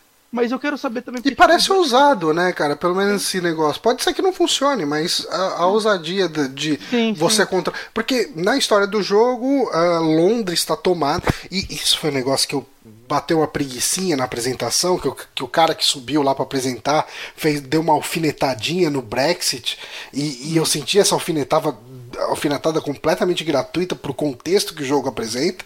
Uhum. Mas basicamente Londres está tomada ali e, e, as pessoas, todas as pessoas da população são a resistência, né? E, é. e daí você pode convocar qualquer NPC ali do cenário para ser um membro da resistência. Cada um vai ter seu background. O cara vai ter a velhinha que era tipo hacker. É... É, e, e, parece que eles têm gameplays diferentes. Tem, é, como uhum. se tivessem classes, eu tive essa impressão. É, a, a, a, é a impressão que eu tive. Você não joga com ela como você joga com a segunda personagem. Você não vai ter um protagonista, então? Não. E isso talvez seja uma parte que eu fico preocupado, porque como você falou no 2, que você gosta das pessoas, gosta dos personagens. Tá, Até que ponto essas pessoas vão ser pessoas? Então, pelo que eu entendi, eu, pelo que eu entendi, o entre aspas protagonista é o cara que passa as missões e que passa Sim. a situação para você. Também interpretei assim, mas sabe por que isso me preocupa? Hum. Isso pra esse jogo virar uma fábrica de busy work, tá ligado? Um monte de coisinhas pra você ficar fazendo que é... você não se interessa. Porque você tem que ficar, sei lá, subindo level com cada personagem. Ou... Ai, isso você, você acredita um que ele vai ter questão de level? Ah, eu falei level de uma forma genérica, pode ser qualquer coisa, saca? Uhum. É... Eu não sei, cara, tem uma carinha de que é, é a fábrica para virar aquele Ubisoft de game. E eu acho que o 2 fez tão bem, tipo, ele tem coisas para fazer, mas eu achava elas tão interessantes. Hum. Saca? Você pichar a, a, ponte de São Francisco. Pô, eu queria pichar aquela ponte mesmo. E era mó legal. uhum. Saca? E. Ah, eu, tenho, eu tô com medo desse jogo. Eu não tô tão empolgado com outras pessoas. Mas, bom, de longe é a coisa mais interessante dessa conferência também. É. Assim, eu, eu fiquei, é, em comparação com tudo que saiu, ele se destacou. Eu tô bastante interessado, mas eu tenho reservas aí em relação a. Eu fiquei curioso por aquele Roller Champions que falaram que tá, tá livre um beta dele, né? Uma coisa. Sim, tava até hoje. É, mas eu não fiquei Até curioso o né, suficiente né? para baixar, porque eu preferi jogar Cadence of Hyrule. Você fez a escolha certa. Mas ele vai ser free to play, então quando sair o full. É, quando sair, você, baixa e joga, né? É, e assim, acho que uma coisa que empolgou muita gente, a mim ainda não, porque a única coisa que a gente tem também é um CG e a gente não tem nada de gameplay, é o tal do Gods and Monsters que... Nome merda, hein? Nome no... merda. É bem merda. Ele, ele tem um estilo visual que lembra um pouco Breath of the Wild, né? Sim. Sim, e tava boato já que eles estavam fazendo um jogo inspirado em Breath of the Wild. Uhum. Então, hum, né, é, só pode ser esse. Mas ele e... já fala. Mas eu acho bizarro que eles falaram que esse jogo vai ter um escopo pequeno, ao uhum. mesmo tempo que ele tá caro pra um caralho no PC. Jogos Ubisoft normalmente saem, tipo, no máximo a 200 reais. Normalmente é tipo 150, ele tá 230.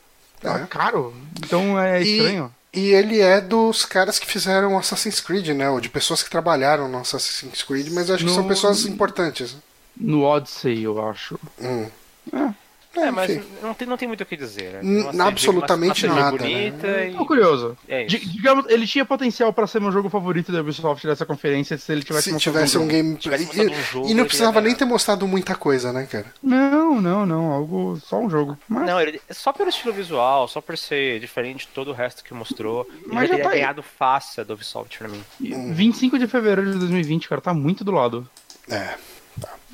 A próxima conferência que a gente pode comentar um pouquinho é a da Square Enix. Uh, vamos lá, Square Enix. Uma coisa que eu gostei muito da conferência da Square é eles tinham muitas, muitos jogos para mostrar e nem todos exigiam que fosse falado alguma coisa. Sim. Então, os que exigiam, os que era legal falar, eles subiam algumas pessoas, desenvolvedor, enfim, no palco e comentavam um pouco sobre aquilo, o como que vai. Por exemplo, quando eles subiram para falar do remake de Final Fantasy VII e assim, da conferência de uma hora e vinte, 20 minutos foram de Final Fantasy VII. Sim.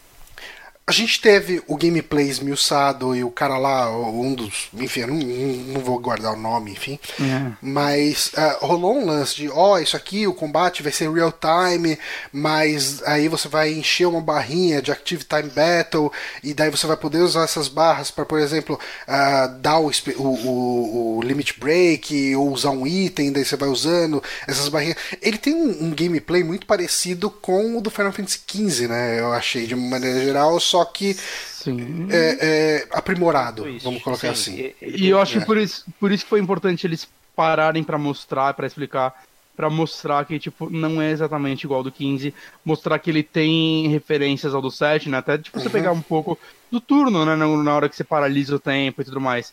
Pareceu É, ser um jogo muito gostoso de jogar, cara. Sim, ele tem um pseudo turno, né? E, Uhum. É. e eu, acho, eu acho isso importante, porque você também não abandona a galera que, que sente falta do Sim. turno, que queria que Sim. fosse um jogo por turno. É, ele vai entrar num modo tático, né? Mas só voltando, dando um passo pra trás, Ah. ao mesmo tempo que assim você tinha esses momentos onde você tinha um desenvolvedor, um coordenador, um diretor, enfim, comentando sobre o jogo que estava sendo mostrado, chega uma hora que você vai mostrar, por exemplo, ó, a gente vai lançar essa coletânea de mana.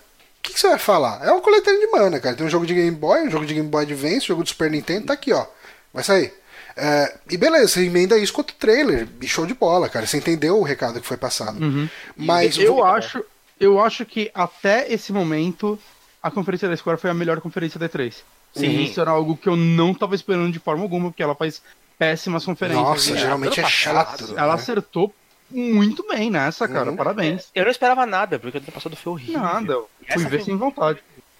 É, mas voltando então um pouco pro Final Fantasy VII, né? O que a gente teve ali mostrado foi essa questão do gameplay um pouco mais detalhado.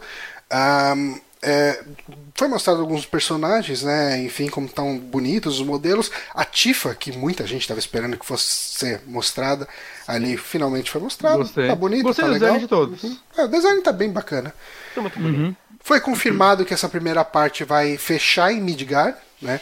Que é uma parte que no jogo original ele dura mais ou menos umas 5 horas do tempo inteiro. Aí, E horas, é só que aqui eles estão prometendo, né, como o Final Fantasy VII, é, é, essa primeira parte vai ser vendida como um jogo inteiro, né? E todos os jogos vão ser jogos standalone. Uhum. ah, eles prometem um tempo de jogo inteiro pra isso, né? Mas eu acho que Midgard é a parte que eu mais vejo ser fácil deles fazerem isso, saca? né? Dá pra expandir essa parte inteira muito, assim, de a gente conhecer essa cidade mesmo. Uhum. Sim, de estender, pegar. é, Tem aquele jogo do PSP, como é que chama? Crisis Score. Crisis Core. Não usar pedaços, mas lá ali É, usar referência de história Usar ali, né? referências de história, dá pra você expandir bastante. Uhum. Sim, com certeza, com certeza. Eu tô Ahn, empolgado, cara.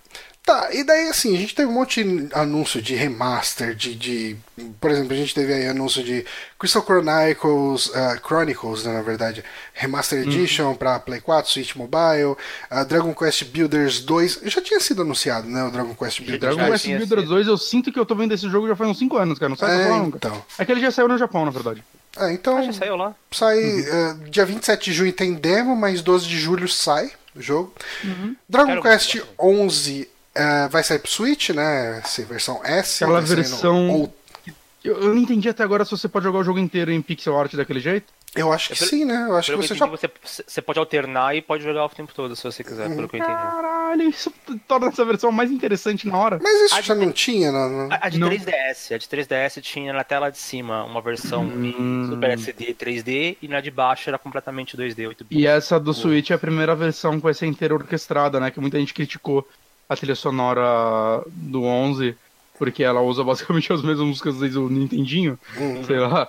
E. Ah, mid, que porra é essa? O áudio tá zoado, o que tá acontecendo?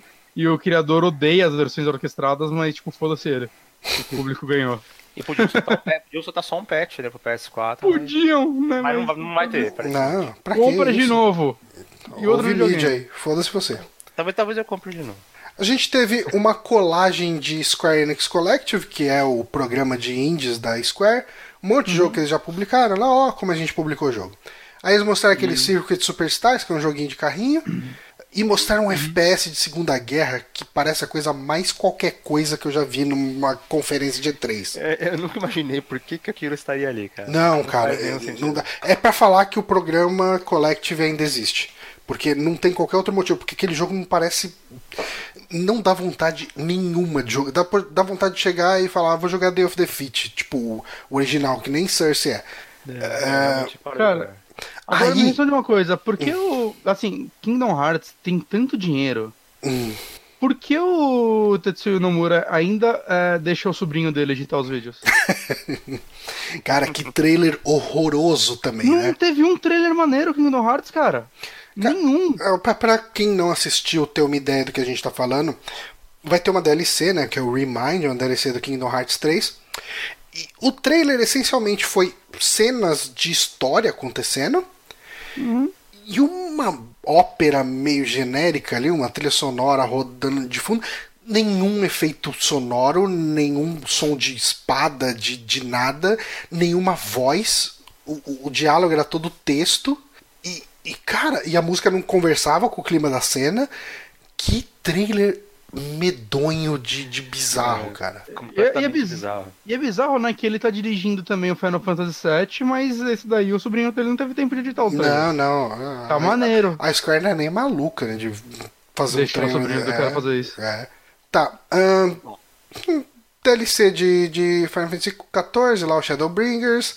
Mostraram mais do Dying Light 2, que a gente já falou aqui. Já falamos aqui. É, jogos velhos sendo lançados para plataformas novas aí, vai ter Romance em Saga 3, Saga Scarlet Grance. Aí esse Romance em Saga 3 vai sair pro Vita, o que é Caramba. bizarro. Ah, moleque. É porque tem o Vídeo dois, da né? live. Vamos fechar lá. É, honestão. Ah, tem um jogo que eu sinto um pouco de vergonha e me sinto um pouco sujo de ter ficado empolgado, que é o War of Visions Final Fantasy Brave Exvius, que basicamente ele parece um gacha de Final Fantasy Tactics. Eu, eu vou te falar, Johnny, que eu gostei. É, então. É, Eu, mas eu- foi. mas eu tô com você nessa sujeira. Os dois tomam banho depois de falar falar, isso. quer, quer falar de sujeira? Você passou correndo aqui no Final Fantasy XIV? Eu tenho 300 horas disso. Cara, eu não fazia ideia. Eu pulei Eu não aqui. sabia que legal. Não, mas eu não tenho nada pra adicionar, porque eu parei tem um ano e meio e eu- um ano e meio que eu tô limpo. Ok. Então, mas peraí, então você vai sujar de novo, provavelmente, né? Porque essa DLC do Final Fantasy XIV falaram parece que foi escrita, ou a- pelo menos a base dela foi feita pelo. Ah, cara, o maluco do Nier Automata. E o diretor do Final Fantasy XIV falou que é uma das coisas mais geniais que ele já leu na vida e tudo mais. Caramba, eu tô, eu tô com vontade de voltar. Eu recebi um e-mail esses dias Eu. de que a minha casa vai ser, vai ser destruída. Hum. Então talvez eu volte só pra não perder a casa lá. Olha. Eu, eu vou te falar que eu joguei o beta. live, eu veria só pra saber qual é dessa história. Eu joguei o beta do Final Fantasy XIV e eu gostei muito, cara. Falam que é muito bom, um dos melhores MMO que tem. É muito bom. E o bom dele é que ele tem história e a história termina. Eu terminei a história, é que eu continuei depois. Mas ele terminou a história, eu fiquei feliz e eu continuei. Bacana. De Final Fantasy XIV, a única coisa que eu conheço é aquele filme que a gente viu, do, aquela série do cara que jogava com Ah, sim, o pai. do Dead of Ah. Light. Não, mas o- essa série é sobre o 11. Ah, é o 11, né? Não, é Ah, 14. você é sobre o 11? Eu Não, a ver, é o eu achei que era 14. sobre 14. Não, acho que é o 14. 11. Dá uma pesquisada aí, acho que é o 14. Não quero pesquisar, eu só quero Porque que é o eu 11 lembro do base. visual. Eu lembro do visual ser parecido com o 14. Não, ele compra um Play 4 pro pai dele jogar. É Final Fantasy 14, acabei de ver. Porra. É, não. E o pai morreu, né? Morreu. De verdade. O ator que faz o pai. Ah, Morreu. o Ah, ator ou o pai na vida do, do, do cara? O ator morreu. O ator Ah. morreu. Muito triste. É, mas enfim, é, cara, mo- mostrar aquele Outriders. Cara, que Cara, não- generic the game. é, então, e é só CG. E você não sabe, você não sabe do que se trata o jogo, então. Não dá pra saber. Mas é da People Can Fly que fez o Gears Judgment e Bulletstorm. E Painkiller. A série Painkiller. Ok. Ok. Ah, mostraram o Ninaki, que é o novo jogo da Tokyo RPG Factory. Tô, tô, tô empolgadinho por causa do envolvimento do cara do Chrono Trigger slash paras, é, Parasite Evil. É, eu, eu achei chato pra caralho vendo ali. Tipo, um Ah, action RPG, sei lá. Eu, eu tô interessado porque eu gosto. Ninguém gosta, mas eu gosto do MC Tsuna. Eu gosto dele, ele é melhor Eu que Octopath Forever, inclusive. Ah, sim, eu gosto bastante. e Eu tenho vontade de sempre voltar pras coisas da Tokyo RPG Factory. Ah, Anunciaram aí o remaster de Final Fantasy VIII, não um remake igual o Final Fantasy VII, Mas é um tá remaster bem igual o Final Fantasy VII tem, né? Mas tá, tá também muito bonitinho. feito, porque tem umas Tá, comparações, Sim. né, cenário e perfeito. tal, os caras estão fazendo um trabalho mais legal que no 7, eu achei, tá? tá. Uhum. Né, e, ah, eu quero muito, eu quero muito rejogar o 9, eu nunca terminei ele, mas foi o primeiro que eu joguei bastante, e eu tenho vontade de dar uma chance pro 8. Eu também tenho vontade. Eu, eu, eu comprei um Vita recentemente. Eu baixei todo. eu comprei tudo quanto é Final Fantasy. Eu não comprei o 8 ainda. E não vou, porque agora acho que eu vou esperar esse remaster aí. É, bem mais É, o 8 eu jogava no save de um amigo meu e ficava jogando aquele joguinho de carta lá. Falaram que era muito bom, né? Eu gostava muito. Eu, eu saía, eu pegava umas revistas pra ver onde tinha carta nova, daí eu usava esse save do meu amigo e ia atrás dos lugares, que tava tudo liberado já. Eu pegava as cartas e ficava desafiando a galera pra jogar. É, Legal, e eu daí. Agora vamos falar de como uma conferência tá indo tão bem quando chega no ápice cai tudo. É... Nossa, terrível. Então, eu não achei ele horroroso do jeito que, a, que o pessoal. Eu acho que no primeiro parte que eles mostraram tava horroroso. Aí depois mostraram umas partes só dos personagens conversando, eu achei que tava bonito. É, então, eu acho que a captura do, dos lábios, assim, tipo, o jeito que mexe a boca dos personagens quando eles estão conversando, eu acho que ficou muito legal. Ficou muito bem Os feito. cabelos estão horríveis. Os cap... Não, o, o Thor, o Thor ele parece aquele boneco do G.I. Joe Fal- Falcon com a peruca loira, cara. A- a- aquele boneco que tem o cabelo de veludo. É, aquela É. barba é. colada, parece uma bucha que colaram na cara. A Viúva Negra também, cara. Tá A Viúva Negra ela tá com um queixão Ela parece o grande. príncipe do Shrek, fizeram as comparações. É, então. Então, mas aí assim, é, o pessoal tava, tava rolando um papo, né, de que o jogo ia ser, no final das contas, um Game as a Service. Parece que ele vai ser e não vai. Ah, eu li alguma notícia em algum lugar falando que parece que a campanha do jogo vai ser single player mesmo. Sim. Só que ele vai ter um, um modo estendido aí pra você ficar jogando e rejogando e rejogando, onde você junta com seus amigos e vai fazer umas missões aí multiplayer. E assim, uma dúvida que tinha, que rolava era: ok, a gente vai jogar com os Vingadores? Ou a gente vai jogar com personagens inspirados no, de mais ou menos que nem o, o DC. Os é. DC Universe e tal. E não, você vai jogar com os Vingadores mesmo. Com esse time de dubladores, pelo amor de Deus, não falaram que eles gastaram com isso. Tem que jogar com eles, pelo amor de É, Deus. se não dá pra pagar Robert Downey Jr., Chris Evans, Scarlett Johansson, você paga pelo menos um Troy Baker, o, o, Nathan- o, o Nolan North, né? Laura Bailey. Laura Bailey. E, e assim, eles pegaram um time All-Star realmente de dubladores aí pra dublar o. vai, o Homem de Ferro é o Nolan North, né? Que, que faz o Nathan Drake no- na, na série Uncharted. O Hulk, quem faz é o Troy Baker, que faz o Joel, né? No Last of Us, o Booker no. no, no como que chama? Não sei o que, Infinity. Ah, É, o Bioshock. Bioshock Ah, não, Infinity. desculpa. Não, ver. Ele faz o Coringa, né? Quando o Mark Hamill não quis mais fazer. Ele, Ele fez faz o Arkham Origins. O protagonista do Shadow of Mordor é ele também. Aí tem Não o Jeff muita coisa, Shine, né? que eu não sei muitas coisas que ele fez, mas daí o Travis Wilhelm faz o Thor e ele dubla uma porrada de anime, né? Você vai ver o, o, o currículo do cara. Ah, mas ele faz a voz do Thor em desenhos também. Aí tem a Laura Bailey. A Laura Bailey faz aquela voz da, da Rain, né? No Blood Rain. Ah, ela faz Chun-Li em alguns jogos, faz o Trunks criança, faz a Lucina no Fire Emblem Awakening. cara. É. Ela faz. Cara, não foi no Uncharted 4 que ela aparece? Faz Uncharted 4. Ela é a Nadine. É. Ela, do- Não, ela é a ótima protagonista do Gear 5, né? A Kate Diaz. Vai ser ela. Ah, cara, ela tá, tá, tá É, tá um timão aí de Ela tá nessa panela aí de quem faz todos os jogos. Pois é. Mas enfim, cara, de gameplay muito pouco mostrado. É, o, o gameplay que deu pra ver foi um gameplay que gravaram do, do floor lá, né? Uhum. Um gameplay vazado. O gameplay vazado me deixou um pouco mais tranquilo. Eu, eu tava com medo que fosse um gameplay muito, muito Game a Service, muito. Ah, Não sei explicar, cara. Genérico, é- mas eu, mas eu gostei do que eu vi. Ah, eu não vi, eu não vi esse gameplay. Tá muito ruim, a qualidade da imagem é muito ruim. Mas Ah, você- então eu comecei a ver o cara tá gravando atrás da cadeira, assim. Sim, mas dá pra você ter a ideia de que aparecia. a- Várias cenas que a gente viu no trailer, que eu achava que eram cinemáticas, são cenas de gameplay.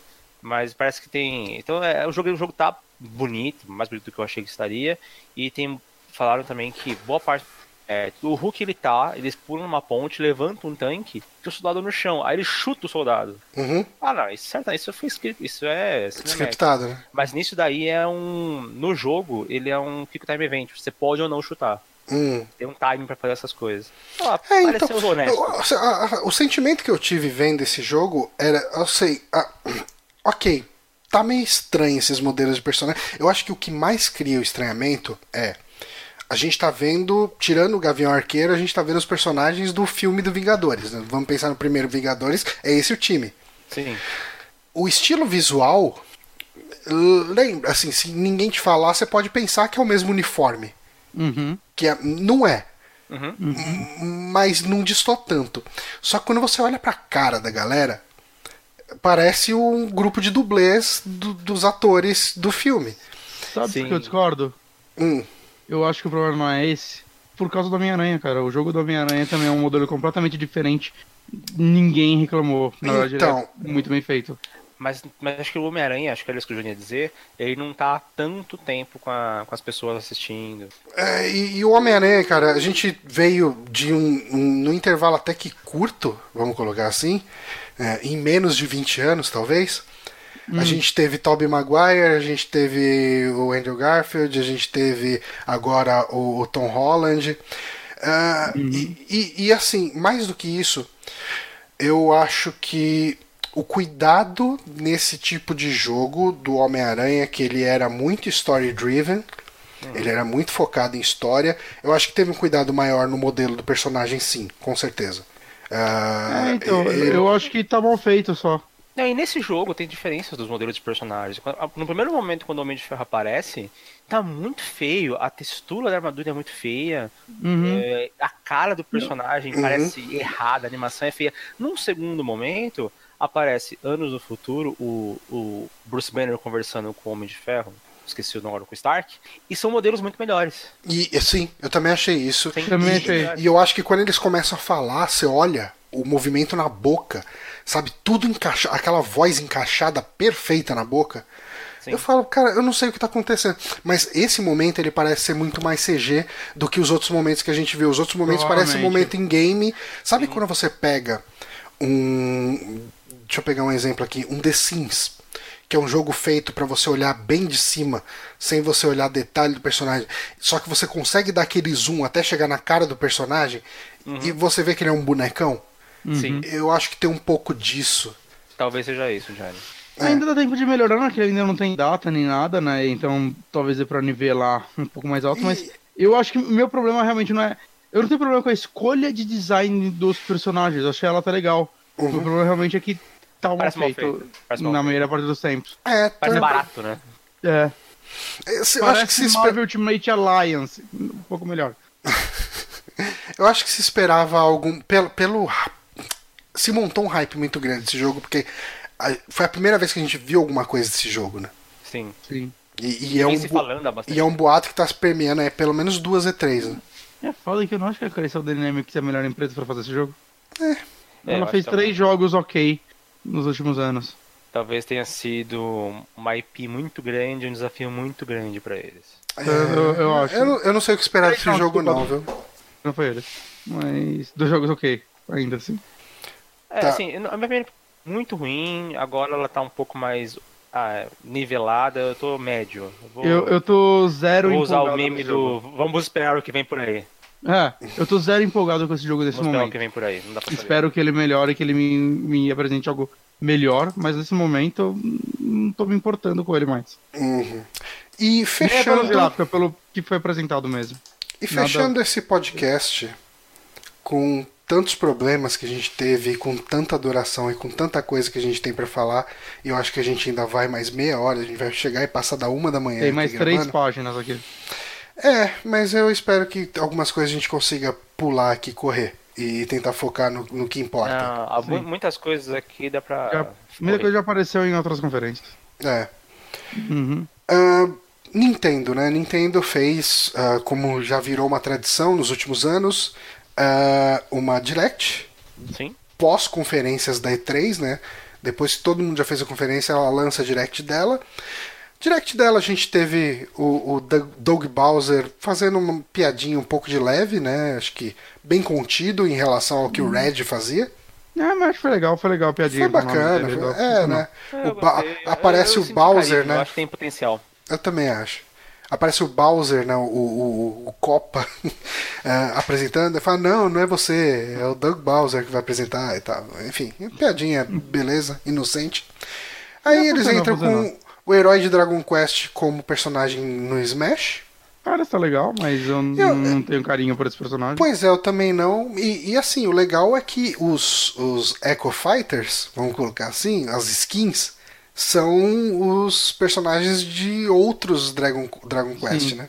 Isso e é bacana. parece que o, que o especial, eu esqueci o nome dele, é, aparece em todos, né? É, chamar todos e tal.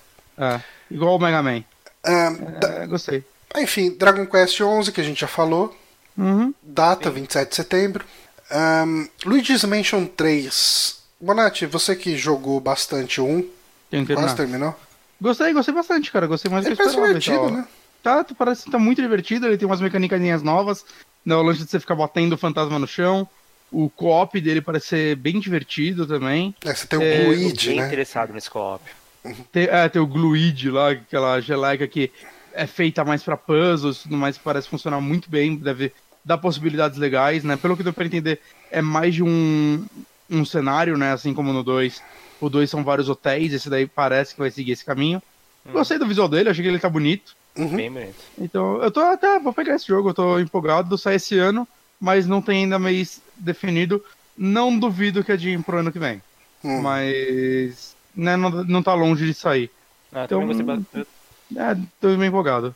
Também gostei bastante, pra mim é comprar certa. Eu tô um dos jogos que eu fiquei mais, mais assim empolgados da, da Nintendo. Tá. Aí ah, mostrar também esse Dark Crystal Age of Resistance. Eu não lembro que jogo era esse. Esse jogo é um jogo baseado numa série do Netflix. É uma parceria com a Netflix, é um jogo tático em parceria com a Netflix, ou não é isso? É, é. é. Tinha até o logo do Netflix durante o trailer todo, durante toda a apresentação disso. Pareceu, acho que é a atriz que faz lá, vestida de bruxa, sei lá. E uau, que grande parceria pra Netflix. Só falta ter Netflix no Switch, né? Sim. Eu pensei que eles iam emendar esse anúncio. Hum, não, não dessa vez. Não parece ser um jogo competente, talvez seja um. Eu não sei, a série parece ser infantil, não tenho certeza. Mas é. Aí, eu posso. Mostrar um pouco mais de Link's Awakening, né? Desse remake que tá lindo pra um caralho. Pra um, quem fala que tá errado, tá liberado a agressão. Sim, sim tá cara, feio. Tá, você tá completamente errado e você será agredido. Meu, e aquele amiibo desse Link? Eu só quero. Nossa, cara. Eu quero demais. É muito bonito. Vou colocar com os outros aqui. E ele tem um, é um lance que eles mostraram também de você criar dungeons e compartilhar entre amigos, né? Hum, Zelda é, eu não Maker. entendi muito bem como isso vai funcionar. Parece que e... você ganha itens exclusivos fazendo isso? Eu, eu, Ou... eu, não sei se eu me empolgo tanto para jogar é, um, uma dungeon gerada por outra pessoa então, no Zelda. O que eu entendi é que hum. você. Existe uma dungeon dentro do jogo, e nessa dungeon específica você tem assets de dungeons, aí você tem que criar a sua própria dungeon ali. Então é parecido com aquele. O Chasm então você tem salas já feitas, que foram. Cada sala foi teve um level design uhum. e é, é, um puzzle. Então ele, ele vai te dar um formato de um formato, um esqueleto de, de dungeon e você tem que fazer com que cada uma dessas salas se conecte seguindo certas regras. Então, é, é, então existe um elemento de puzzle para você fazer a sua dungeon. E essa dungeon uhum. você pode mandar para outras pessoas também. É, eu, eu achei interessante, cara. Tipo, eu, eu não empolgaria com o jogo inteiro disso, ao menos que seja, fosse algo bem acabado como Mario Maker, né? Provavelmente se eles fizessem seria. Mas sendo uma coisa bônus dentro do jogo, eu achei bem legal. E é. talvez seja esqueleto de uma ideia. Talvez pra frente Sim. surja um Zelda Maker. Não, e não é legal que assim, o, o Link's Awakening, de certa forma, essa é a terceira versão dele, né? Ele saiu originalmente pro Game Boy normal, aí saiu o Link's Awakening DX pro Color. Hum. A diferença é que ele tinha cor, mas ele tinha uma dungeon a mais que aproveitava as mecânicas de se ter cor. E essa dungeon né? tá nesse jogo, né? Provavelmente ela tá nesse jogo, mas Não, esse jogo acrescentou isso a mais. Sim. Né? É uma, uma, no, uma outra novidade para um terceiro relançamento. Uhum. Né? Eu espero que ele tenha mais mudanças além disso, né? É, porque é um jogo bem limitado em muitos pontos e tudo mais. Então eu espero que eles tenham uma expandida nas ideias. Mas, pô, empolgadaço, com certeza. Sim, é um dos meus maiores hypes. É, é um dos meus Zeldas favoritos dos dois aí, então. É, eu quero, eu quero muito jogar. Eu tava quase pegando o Awakening de, de Game Boy. É, é muito bom, cara. É, mas eu vou esperar, porque já sai ah. em setembro, né? Uhum. Tá muito em cima, vale a pena esperar. É. Uh, Trials of Mana, que é o, o, Secret of Mana 3, que nunca saiu no ocidente, né? Finalmente uhum. vai ser lançado. O uh, remake aí, ano que vem. Tá bonito, né? Gostei. Gostei de mostrar. Eu vi o gameplay, tá... parece bem divertido de jogar. Uhum. Quem publica Mana? É Square? É, acho que é Square. Eu acho que é Square, porque é um spin-off de Final Fantasy, cara. Ah, sim. Sim, é verdade. Final Fantasy, é, exato. Final Fantasy alguma coisa, né? Final é. Fantasy Adventure. Vai, esse daí vai sair pra PlayStation 4 e Steam. Uhum. E aí na sequência eles emendaram um negócio que empolgou muita gente, inclusive eu, eu nunca joguei a franquia, que é o Collection of Mana. Uhum. Né, já disponível. É... É, ele também saiu cópia física. Cometi um erro tão grande. Eu comprei também. É, por enquanto ele é exclusivo. Eu, eu comprei na hora. É. Ele, por enquanto, é exclusivo. Eu acho possível que seja para outras coisas, mas não sei, né? Não sei se, ah, por serem todos os jogos é, publicados em consoles da Nintendo, se ela teve alguma participação na publicação deles, algo do tipo, né? Mas para todo exclusivo vem o, o, o que seria o Secret of Mana 1, na verdade, que é o Final Fantasy Adventures do Game Boy, né? Veio para os Estados Unidos assim. E para a Europa como Mystic Quest. Que é não. é outro jogo nos Estados Unidos. É, é ele, ele foi pra Europa como Mystic Quest, mas nos Estados Unidos existe um jogo que chama Final Fantasy Mystic Quest, que não é ele. É. Nossa. Aí o, o que seria o segundo que veio só como Secret of Mana, que é o que a maioria das pessoas jogou. Uhum. E o terceiro, que nunca saiu do Japão, né? Que veio agora como Trials of Mana. Né, que seria o Secret of Mana 3, que é, eu acho que ele já tinha traduções feitas por fãs há muito tempo e que ele é muito elogiado, assim, é um jogo que a galera pede há muito e muito tempo. Uhum. Então, tanto que eu vi muita gente reconhecendo o Trials of Mana quando foi apresentado já como o 3, saca? Tipo, caralho, o remake do 3 que nunca veio. Então dá pra ver que a galera já, já tipo, conhecia os personagens, já, é. já é algo impactante. Saca? E eu peguei, são três jogos, eles não são tão longos. Então, sei lá, eu, eu quero experimentar esses jogos. Eu também, cara. Eu já tinha jogado o Secret, é, mas eu ah, já? muita vontade de experimentar o Trials. Ah, legal. Uh, mostraram também o The Make de Witcher 3. Sacanagem. Cara, mas, não, em nenhum, momento, em nenhum momento ele pareceu pior. Não, ele tá, ah. tipo, no extra low. Uhum. Mas te falar que, pelo escopo desse jogo, ele tá muito bem feito. Uhum. Saca, tipo, eu sei que a gente já falou de jogos tipo o Dead by Daylight. Que, mano, a versão daquele jogo é, é, é patética. Saca, tá muito feio aquilo.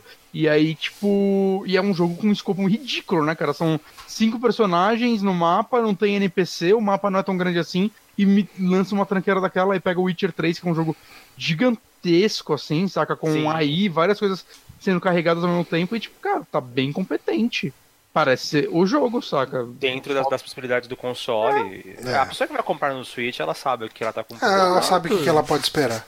Eu acho que parece ser um ótimo trabalho de porte. Obviamente, vamos saber mais quando, quando ele sair, né? E tiver uhum. as análises. Acho que o Digital Foundry já fez uma pequena análise e comparação, eu ainda não assisti. Né? Mas, porra, achei legal. Bacana pra quem quer. Eu não vou rejogar o Witcher 3. Comprar pela terceira vez, então. Mostraram mais de Fire Emblem Three Houses. Esse é um jogo que eu vou comprar porque eu gosto muito de Fire Emblem. Também vou. Ele parece estar tá um pouco baseado na questão do Echoes, né? Que ele tirou um pouco o Weapon Triangle. Uh, não tem mais aquele lance de espada, vence não tem, machado. É, então. E machado vence lance. Eu gosto é, disso. O, é, então, mas no Echoes eles acabaram tirando, eles deram uh, lugar para outras mecânicas. E funciona mas bem é também. O Echoes era um remake de um jogo mal velho? É, o, é, ele é remake do Fire Emblem Gaiden, se não me engano. Sim, mas eu vou te falar que eu, eu tô com o Bonatti, eu gostava bastante do Triângulo, mas é. É, eu também gosto do Echoes, dá pra viver sim. É, eu não joguei o Echoes então. E, Mas, ah, e daí, assim, eu tava, bonito, né? eu tava meio com preguiçinha de Fire Emblem porque, do, do Three Houses, porque no primeiro trailer tava dando a entender que ia ser uma coisa muito escola, olha essas pessoas na escola, nessas escolas militares e eu falei, é, é que preguiçinha. É, Mas nesse trailer vai ter um time skip aí, um negócio que vai pro futuro e vai estar tá rolando uma guerra de verdade, e aí já, já me empolga um pouco mais. Não, eu vi na Treehouse que tem várias das mecânicas que você teria que você cuidar na escola, você pode automatizar. Ah, isso é ótimo. Então a moça até ela fala que é um jogo que ele pode ser tão complexo quanto você quiser. É ótimo. Você uhum. quer fazer tudo isso? Faça, senão pula. Ok, isso é bom. Um, falando em coisas dispensáveis que você pode pular, teve um trailer de Resident Evil 5 e 6 muito bizarro, que um casal ia numa casa abandonada jogar Resident Evil 5 e 6 não, ele ia jogar Resident Evil Remake. Remake, era, não era nem o 5 e 6. É, então é tipo. Ó, vamos fazer esse trailer sobre pessoas indo jogar um jogo de terror numa casa mal assombrada para anunciar dois jogos de ação. É. Ok. É, enfim, eu também não entendi a, o porquê. Gasta... Sabe aquele cheirinho de dinheiro mal gasto? Hum. Foi essa, essa propaganda. Essa propaganda. Mas enfim, foda-se, né? Uh, mostraram também No More Heroes 3, não é uma franquia pela qual nutra qualquer. Eu acho que poderiam renomear pra No One Cares 3. É, eu também não tenho nenhum carinho por isso hum. Uh, e falando em. Nossa, aquele contra. Ah, Falando em não ter Esse carinho jogo- por algo. Esse jogo me faz querer jogar no More Heroes 3.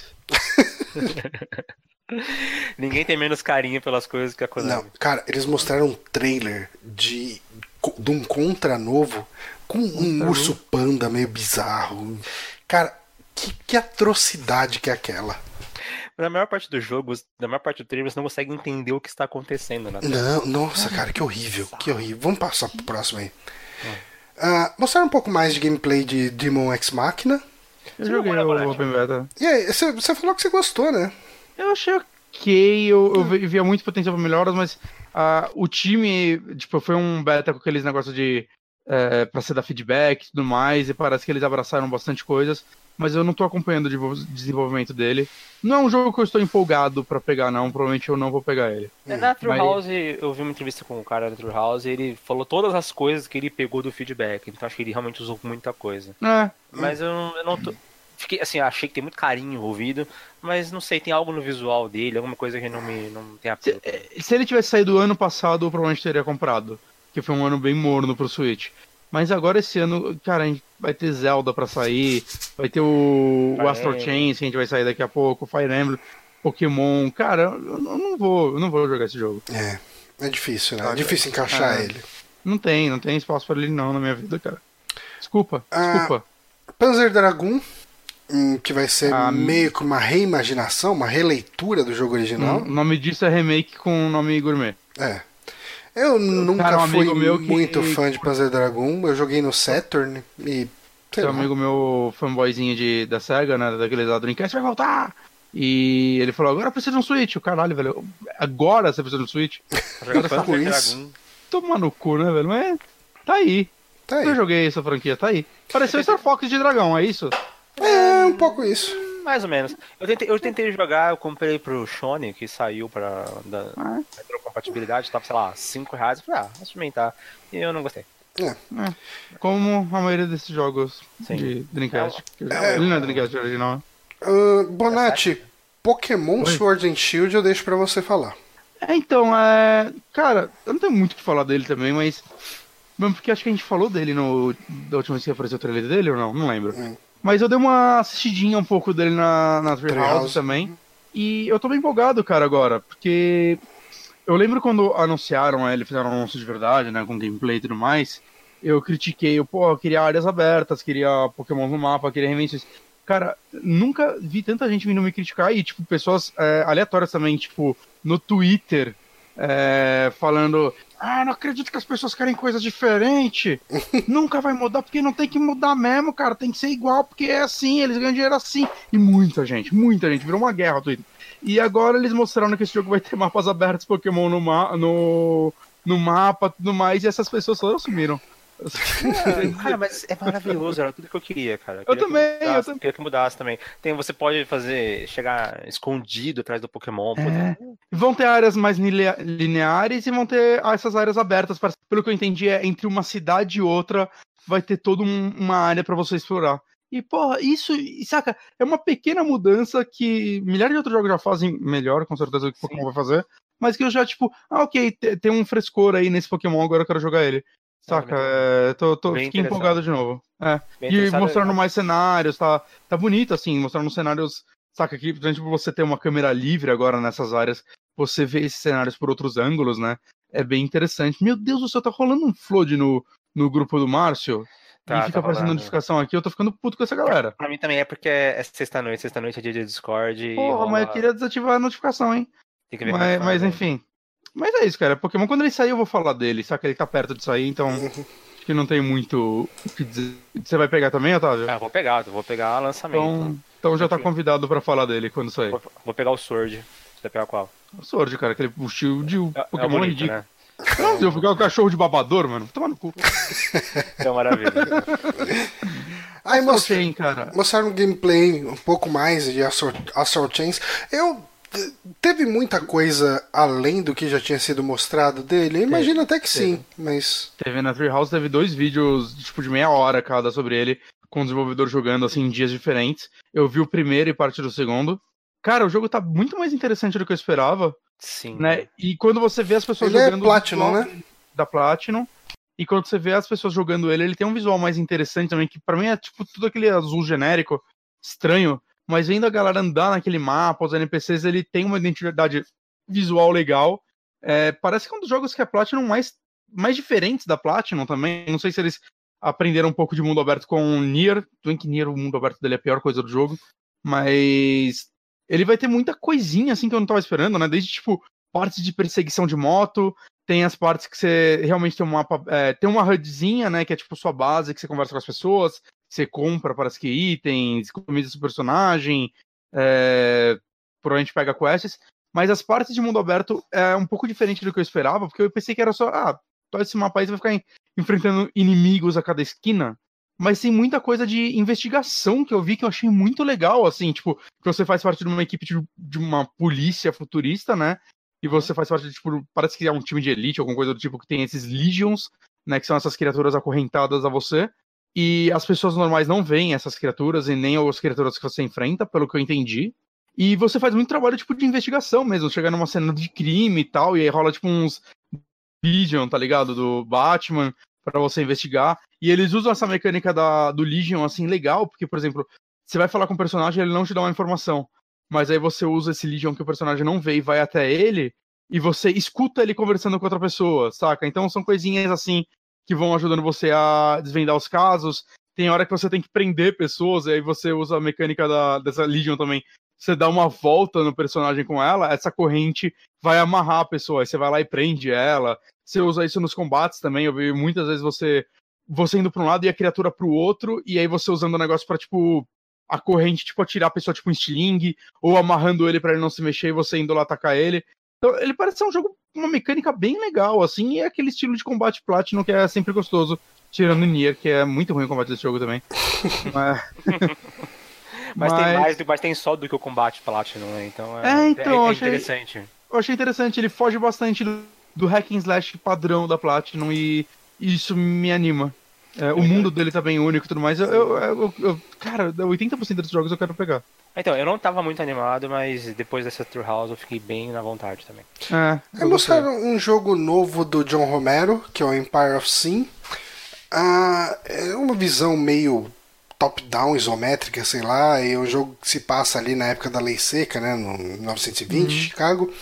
Eu não entendi muito bem como vai ser o gameplay, se vai ser uma parada mais tática, então, se vai ser uma parada mais real time. Eu, o que eu li não. só é que você é uma pessoa que tem que escalar no mundo da máfia e tal. Uhum. Como parece que é a única coisa que jogos de máfia podem fazer. Mas, sei lá, é, assim, quando você abre o jogo, você vê ele no Steam, coisa assim, você vê que é tipo Romero Productions e outra empresa. Hum. Então eu, eu, não sei o quanto. Quanto que o Romero que tá envolvido, né? né? Mas uh, o nome dele tá aí. Uhum. O não tá emprestando só o nome, né? É, é, não dá pra. Não, não, é, tipo, é, é desenvolvido pra Romero Games. Mas eu, eu, não sei, cara.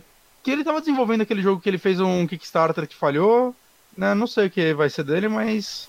Hum. Eu tô vendo aqui no Steam, pelas imagens, ele parece ser um combate tático a lá XCOM. É, eu imaginei que fosse ser isso. É curioso, curioso ver um John Romero na E3 de novo. Eu não okay. tava esperando isso. Um, combate tático me interessa. Marvel Sim, Ultimate Alliance 3, mais gameplay, né? Aquela parada frenética. É, Esse jogo é para você lembrar que o jogo do Avengers tá feio, mas dava pra ser pior. Tem muito menu? Muito menu? Nossa, cara, eu vi o Treehouse dele, era 21 minutos. Dos 21 minutos, eu juro, 9 minutos os caras mexendo em menu. Depois, depois que você falou, eu fui assistir. É realmente, cara, metade é menu. Nossa. todos os menus. Ah, cara. Todas as interações, esse fala, tá bom, só joga. A única coisa que eu achei legal nesse jogo foi uma hora que eles estavam jogando um cenário que parecia tipo um. Era no Japão, claramente, né? E aqueles cenários meio samurai, aquelas paredes meio de papel deles. Sim, sim. E aí uma hora eles vão pra um lugar que o, a câmera fica side-scroller e o cenário é tudo, tipo, só a claridade do cenário, os personagens só as silhuetas lutando. E eu, porra, vocês conseguiram achar um, algo bonito, saca, nesse jogo? É esteticamente bonito, viu? É, porque você não tem que ver os personagens, talvez. Mas, cara, é, é, um jogo que eu olho e falo, cara, talvez por 20 dólares eu me empolgasse de jogar ele Não, isso aí vai ser preço cheio, cara. Preço cheio e, cara, ele parece ser o mesmo jogo que eu joguei no PlayStation 2. É que ele tem um negócio que talvez me pegue, talvez por isso eu não vá arriscar. Ele tem level, eu adoro hum. ficar vendo level nas coisas. Então talvez eu não, talvez eu não, eu não chegue nem perto pra não correr o risco. É. Bom, enfim, bom, tem DLCs aí confirmadas, né? Marvel Knights, de X-Men, de, Fant de Não sei se é personagem ou se é. Deve ser personagem. Cenário de né? nova. Deve ter algum cenário novo, quest nova também. Mas beleza, mais jogo aí. É, Cadence of Hyrule, comprei. Vocês já estão jogando, né? Jogando. jogando. Cara, é, o meu almoço hoje foi jogando ele. Parece estar muito legal, cara. Parece estar muito melhor que o Necrodancer. É que eu tô jogando não, Necrodancer. então. Eu não sei se eu vou terminar Necrodancer, mas eu quero pelo menos aproveitar ele antes É. de migrar. Ele, tá, é, é complicado. É, você falou, ele parece estar muito melhor que Necrodancer. Eu acho que ele é um jogo que você aproveita melhor se você tiver jogado Necrodancer. Por quê? Por quê? Ele parece uma. É que assim, o Necrodancer ele é um jogo difícil e a dificuldade faz parte da experiência. Mas quando eu joguei Necrodancer, eu vivi essa dificuldade. Eu superei essa dificuldade e joguei bastante, fiz várias runs e tal, porque cada vez que você joga, o último mestre que você vai encontrar é diferente, sabe? Ele tem esse elemento Ah. roguelike, então os mestres que você vai encontrar são diferentes a cada vez que você joga. Ah, olha só que curiosidade que eu, eu venci o primeiro chefe hoje e ele é o Death Metal. É, então, a próxima. Cara, você vai jogar uns caras lá que toca conga, sei lá, umas paradas assim. E ele parece ser tipo, ah, fica refazendo esse primeiro cenário várias vezes pra você ganhar diamantes bastante pra ter armas melhores que você não vai se foder nos próximos. Tem um pouco isso. Mas assim, e, e daí assim, só concluindo a ideia, ele é um jogo muito difícil. E ele. Eu acho que faz parte da experiência dele ser difícil. Sim. E, e- mas ele é difícil no sentido daquele de. Você sente você melhorando. Porque você vai entendendo melhor o padrão dos inimigos e tal. Aí. ah, eu, pelo que eu ouvi falar, os desenvolvedores admitem que ele é realmente muito difícil. E o Cadence of Hyrule, ele não é um jogo difícil. Tipo, sim. eu Então, tô. mas- Eu tô com. Cara. Sei lá, o meu personagem. Eu devo estar com um- uns 60 diamantes. Mas não é, talvez, Johnny, seja porque você. É, essa, criado essa é a dúvida. Essa é a dúvida que fica. Você foi criado nas trevas, então, né? a minha primeira dúvida era: será que esse jogo é fácil ou será que eu me acostumei com o Necrodancer? Pode Mas falar, quando- ou será que eu sou fodão? Não, não, então, mas quando você vê o desenvolvedor falando, não, o Crypt of the Necrodancer era realmente muito difícil, você fala, não, ok, esse jogo parece ser intencionalmente fácil. É, então, é, o, PH tá jogando. Ele é também. fácil ou ele é mais fácil? Eu acho que ele é mais fácil. Porque o, o PH tá jogando também e ele, ele tá achando difícil. Ah, Então, não sei. eu- e ele nunca jogou o outro. Eu joguei um pouco do Necrodancer. Eu não, não fui tão longe porque eu Johnny, consegui, você é pro player, cara. eu não consegui me adaptar à dificuldade dele. Eu acabei largando. E esse eu, eu acho muito mais fácil do que o outro e por isso mais prazeroso. Eu não Mas- sinto- mas, mas eu não sinto que ele não tem desafio. Eu Não, não, não, eu também não sinto que ele Dito não isso, teve. vocês não terminaram, né? Pode ser que ele tenha uma escala de dificuldade melhor também. Porque Eu eu- joguei pouquíssimo. talvez o Necrodancer seja um problema a curva de aprendizagem dele. Talvez seja. E não, e também. E, e fora que tem- ele tem todo o carisma da série Zelda, tem todas as remixes das músicas. E, e é é lindo, né, cara? E assim, ele, ele é a continuação que Necrodancer precisava. É, Hum. E só poderia acontecer com Zelda. E é muito Ah. legal porque as músicas, pra quem jogou Necrodancer, você reconhece elementos das músicas do Necrodancer no meio das músicas de Zelda. Ah, que dele. legal. Então, assim, você vê, fala, puta, essa aqui é a música da segunda fase do Necrodancer. Só que de repente vira uma música de Zelda, sabe?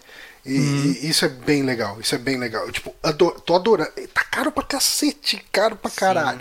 Dá assim. 24 dólares, né? É, então, e como o dólar tá muito caro, ele dá uns 100. Cara, chega perto de 120 reais. É, no- não, acho que no Canadá eu paguei 95, mesmo assim é muito caro. Ah, bom, que mais? que mais? Um, Mario Sonic Sonic. Olympic, whatever. Fuck off. Nin- Ninguém liga, né? Nossa. Animal Crossing, temos fãs de Animal Crossing aqui? É, o PH gosta, mas ele, ele Eu- vai comprar de qualquer jeito e não precisa fazer propaganda pra ele. Eu sempre quis jogar, eu nunca joguei Animal Crossing. É, e é bizarro que tudo que eu vejo dele, ah, parece um Harvest Moon. Todo mundo fala, não é Harvest Moon, é muito diferente, é outro jogo, não tem nada a ver. Aí eu fui ver a Treehouse disso e, tipo, caralho, parece Harvest Moon. Saca? E eu. e- então, mas eventualmente eu desliguei de assistir, eu nem vi inteira, por quê? É, eu sinto que eu não vou entender esse jogo sem jogar ele. Hum. Simplesmente assim, saca? É olhando parece. Olhando, pelo menos esse parece. Você tá lá num, num campinho, você vai lá, você começa a plantar os rolês, você começa a construir as coisas, pegar crafting. É né? Falam que talvez isso seja mais foco desse, que parece que o lance de você construir a cidade é desse, eu não tenho certeza. Né? Ele também tem autosave pela primeira vez na franquia, isso me falaram. Mas eu, eu, eu não sei o que é esse jogo, eu não entendo o que é Animal Hum. Crossing, não cai a ficha pra mim. E você anima Talvez- de jogar? Sim, eu tenho vontade, eu gosto desse joguinho de fazendinha. Mas, mas eu, eu não sei se eu vou pegar ele no lançamento, que ele vai ser 20 de março, que vai ser aquele período que vai sair tudo, saca? É. Mas é bem possível que eu pegue ele depois. É possível que eu pegue ele quando o dólar tiver dois reais. Nós vamos todos esperar a edição nunca chegar. Ahn, aí teve uma montagem de um monte de jogo. Montagem de um monte de jogo. Olha, jogos, jogos, vai ter jogos no Switch. Quer, quer citar algum destaque ou a gente só passa? Alien Isolation, acho que foi uma surpresa, pelo menos eu não É, tinha ouvido ninguém falar inesperado, dele. pelo menos. O The Sinking City também não sabia que ia sair. Vários Eu achei inter- citou. O que eu achei interessante, daí eu acho que eu vou falar mais no final da 3 é o Super Mario Maker 2 aparece aqui. É, porque Super- é um jogo. É. É pra sair, né? Não, não É, vale eu a pena você dar um destaque pra Então, ele nesse momento. Mas Acabou mas de ter uma falo- direct dele. quando eu falo que a Nintendo, eu acho que essa foi a melhor conferência dela dia 3, nesse sentido de ritmo, é que todas as outras, tipo, um, dois anos atrás foi, acho que Zelda. Hum. Metade da conferência foi Zelda pra depois ser Treehouse de Zelda. Uhum. Ano passado foi Smash, metade da conferência de Smash pra depois ser Treehouse. Esse ano eles não fizeram isso, eu tava com medo deles fazerem isso com Mario Maker 2. Ah, sim. Mas não! Cara, tem a porra da Treehouse, porque, saca, o lance do Smash, eu entendo que os fãs de Smash, eu amo Smash, né? Eu tô com 60 horas de Smash e, e devo jogar mais. É, piraram naquilo de ver tudo, porque você tem que saber todo o jogo antes de comprar ele, porque Jesus não me dê novidades. É, mas, mas. Mas, cara, mostrasse isso na Treehouse ia, ia ter o mesmo resultado. E deixava a conferência pra jogos rápidos e, saca, da forma que eles fizeram isso. E eu sinto que esse aqui eles fizeram certas coisas disso, cara. Eu, qualquer, basicamente qualquer um aqui, a gente consegue informação pra caralho indo atrás já. Sim, sim. Mas a conferência, ela foi sucinta e, o e só empolgou a gente mostrando eles. Eu achei Não, que foi um ritmo ideal. Sim, o ritmo maravilhoso, assim. Foi a, foi a única conferência que eu fiquei empolgado o tempo inteiro, porque era o tempo Inteiro. uma coisa legal ou que me interessava em cima de outra. É. É excelente. É, E aí mostraram um anúncio de, de Smash que esse eu pirei, que foi o Banjo. eu, porra, e se, cara, vejam o, o vídeo do Videogame Donkey sobre a E3. É muito bom.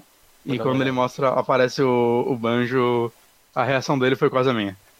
Mas é, é muito bom, cara, é muito bom. Fiquei muito feliz.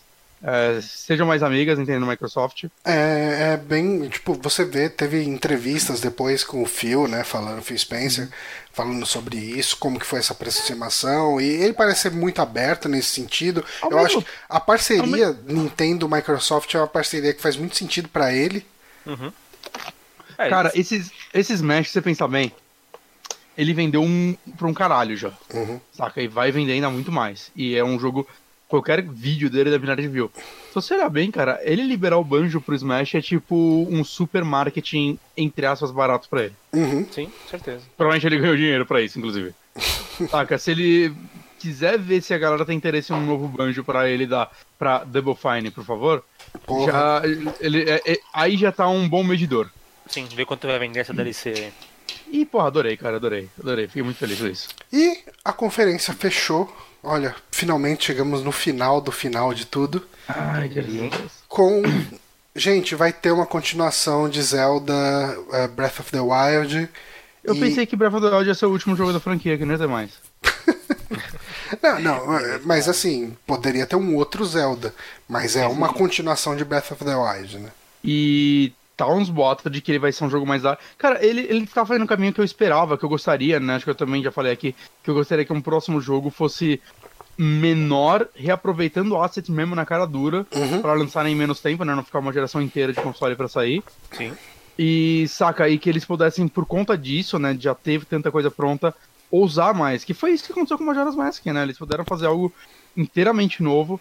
E eu sinto que tá rolando um desafio do tipo, porque ao mesmo tempo que esse jogo, cara, não mostrou nada dele, não mostrou um trailer de história, que é bizarro pra Zelda, né? Que nunca é o foco da franquia, né? E dá pra ver que os dois últimos eles estão querendo focar um pouquinho nisso. Uhum. Mas talvez ele demore um pouco menos do que a gente espera, talvez ele saia daqui uns dois anos. É, não é difícil não. Não, porque acho que eles vão aproveitar. É o que você falou, vão reaproveitar muita coisa, muita coisa. Eu só, eu só espero que eles não reaproveitem o mesmo mapa, que é o que apareceu lá. Eu gostaria de um mapa menor novo. Eu, eu abraçaria total. Se eles teriam que dar numa nova região, talvez. Ah, cara, mostra o castelo tremendo no final. Vai, vai transportar esse castelo aí. Não, e não pra, é, pra Termina. Também não é impossível. Você pode criar É. qualquer desculpa pra ser ir pra qualquer dimensão qualquer. Não, Exato, Zelda, exato. né? Mas, porra, eu go- tá- tem uma galera especulando co-op. Isso é- Não, não me empolga co-op. Também não. Mas me empolgaria poder jogar com a Zelda. eu acho que isso também- vai acontecer. Eu acho que talvez role que um elemento cooperativo na, na jornada, assim. Em alguns momentos você joga com ele, em alguns momentos você joga com Hum. ela em, em missões diferentes, talvez. Eu não sei, a Nintendo é tão. Não, eu, eu, eu acho que Mas teve eu- muita reclamação de que. É, falando isso Não por reclamação, mas. Não, tá. Mas eu acho que. Eu, eu acho que tem rola umas. reclamação? Friend Code. E a Nintendo cagou. Mas eu É, acho que cara. ela. Eu, eu acho que ela bota a Zelda como jogável, sim. O- Até, o- pra- até ela, ela aparece em destaque ali no trailer. Eu É. acho que ela, ela vai ter. Mas ela aparecia nos do Breath of the Wild também em destaque. Não, mas não desse jeito. Ela tá com uma cara de aventureira, cara. Com, com arma, com Adoro, tudo. adoro, porque se chegar lá ela vai ficar presa num, num, num campo de força e a sua missão ser resgatar ela, puta, cara, de novo, saca? É. Tá, tá de boa disso. Né, o, Caio Coelho até me falou, ah, por que não? A Peach já foi jogável. Sim, mas nunca foi algo grande ela ser jogável, saca? Ela sempre foi um NPC, tipo, Pô, ela tem um até o- jogo dela que você usa o guarda-chuvinha pra bater nos outros. Qual? Tem um É, jogo de. DS, Essa é a reação. que é um jogo da Peach mesmo. Ok. Saca, mas se você pegar bem, até o Toad teve um jogo meio grande, né? Com, Uhum. Capitão Toad. com os- o Capitão Toad e tal. E você não vê um. não- não- eu não acredito que vai ter um jogo da Peach um dia e. Eu não acredito que a gente vai ter um jogo da Zelda que a gente jogue com a Zelda como protagonista. Como não? Ah, Já existe? Talvez, talvez com os dois juntos, do jeito Já, que vocês já existe, Ah, cara. não. Mas, cara, protagonista Ah, também não CGI. acredito. o protagonista também não acredito, mas eu acho que alguma coisa jogável com ela deve ter. Eu, eu- lembro que eu falei há, um- há muitos anos atrás, na época do Yu, conversando com os amigos, eu pirei na possibilidade de um jogo que fosse do Karina, só que feito por outra empresa, talvez uma Platinum mesmo que fosse, que você jogasse com a Chic. e Hum, fosse o outro lado da história dela. Eu acho que ia ser tão da hora, daria pra fazer um jogo tão legal. Seria legal, realmente. Nunca vai acontecer. Não vai. Não, não, de jeito não. nenhum. Bonatti, A, a Nintendo vai derrubar esse vídeo pra não dar ideia pras pessoas, inclusive. Bonatti, é a sua chance. Faça esse jogo. Eu vou fazer e vou ser processado. e nada de Metroid. Nada de Metroid, uma das grandes decepções. Queria pelo menos o Trilogy Remaster. Que estão falando que tá bom, já. pronto desde o E3 passado. Tá pronto já. Pô, tá pronto, lança agora pra gente ter tempo de jogar os três antes de sair o 4, caralho. Eles vão lançar uma semana antes. É. Cara, Mas- joga esses três jogos de 20 horas aí em uma semana pra jogar o 4. Não. Mas enfim, gente, essa foi a E3 de 2019. Estamos aqui a uma da manhã. É, Chega. muitos problemas técnicos, mas finalmente terminamos. Eu tô olhando direto pro botão aqui pra ver se tá escrito parar a gravação e não iniciar a gravação. Ah, não, se Que isso é acontecesse, o site acabava. Na... É, mas é, eu queria agradecer muito a presença do Otávio aqui, por ter Que isso é um prazer. participado justo no podcast mais roubada possível. É um prazer. Eu gostei, é muito divertido. Mas foi bacana, eu acho que deu uma dinâmica bem legal, bem melhor do que se tivesse só eu e o Bonatti aqui. Sim. E Quem só fala merda. É que ia ter, um, ia ter um momento que um de nós ia dar um zone out forte aqui e ia. e alguém ia ficar falando dormir. sozinho, né? É. Não, Não, mas foi. a gente tá o que aqui? Três horas? É muito Três bom. horas de gravação, cara. Pois é. Pelo amor de Deus. Mas enfim, a gente conseguiu. Conseguimos terminar Ai. aqui. Semana que vem eu não vou gravar. Então eu vou É. descansar desse. Ah, verdade. Eu preciso ir atrás do Honório pra ele gravar. Mas enfim, gente, obrigado você que ouviu. Ahn, a gente fica por aqui.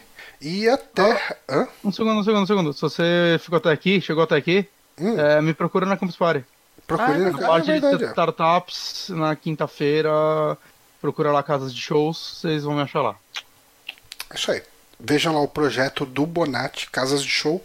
E a gente fica por aqui então até a semana que vem, ou sei lá quando que vai sair esse podcast, porque pra juntar todos esses pedaços que deu problema, vai ser um trampo.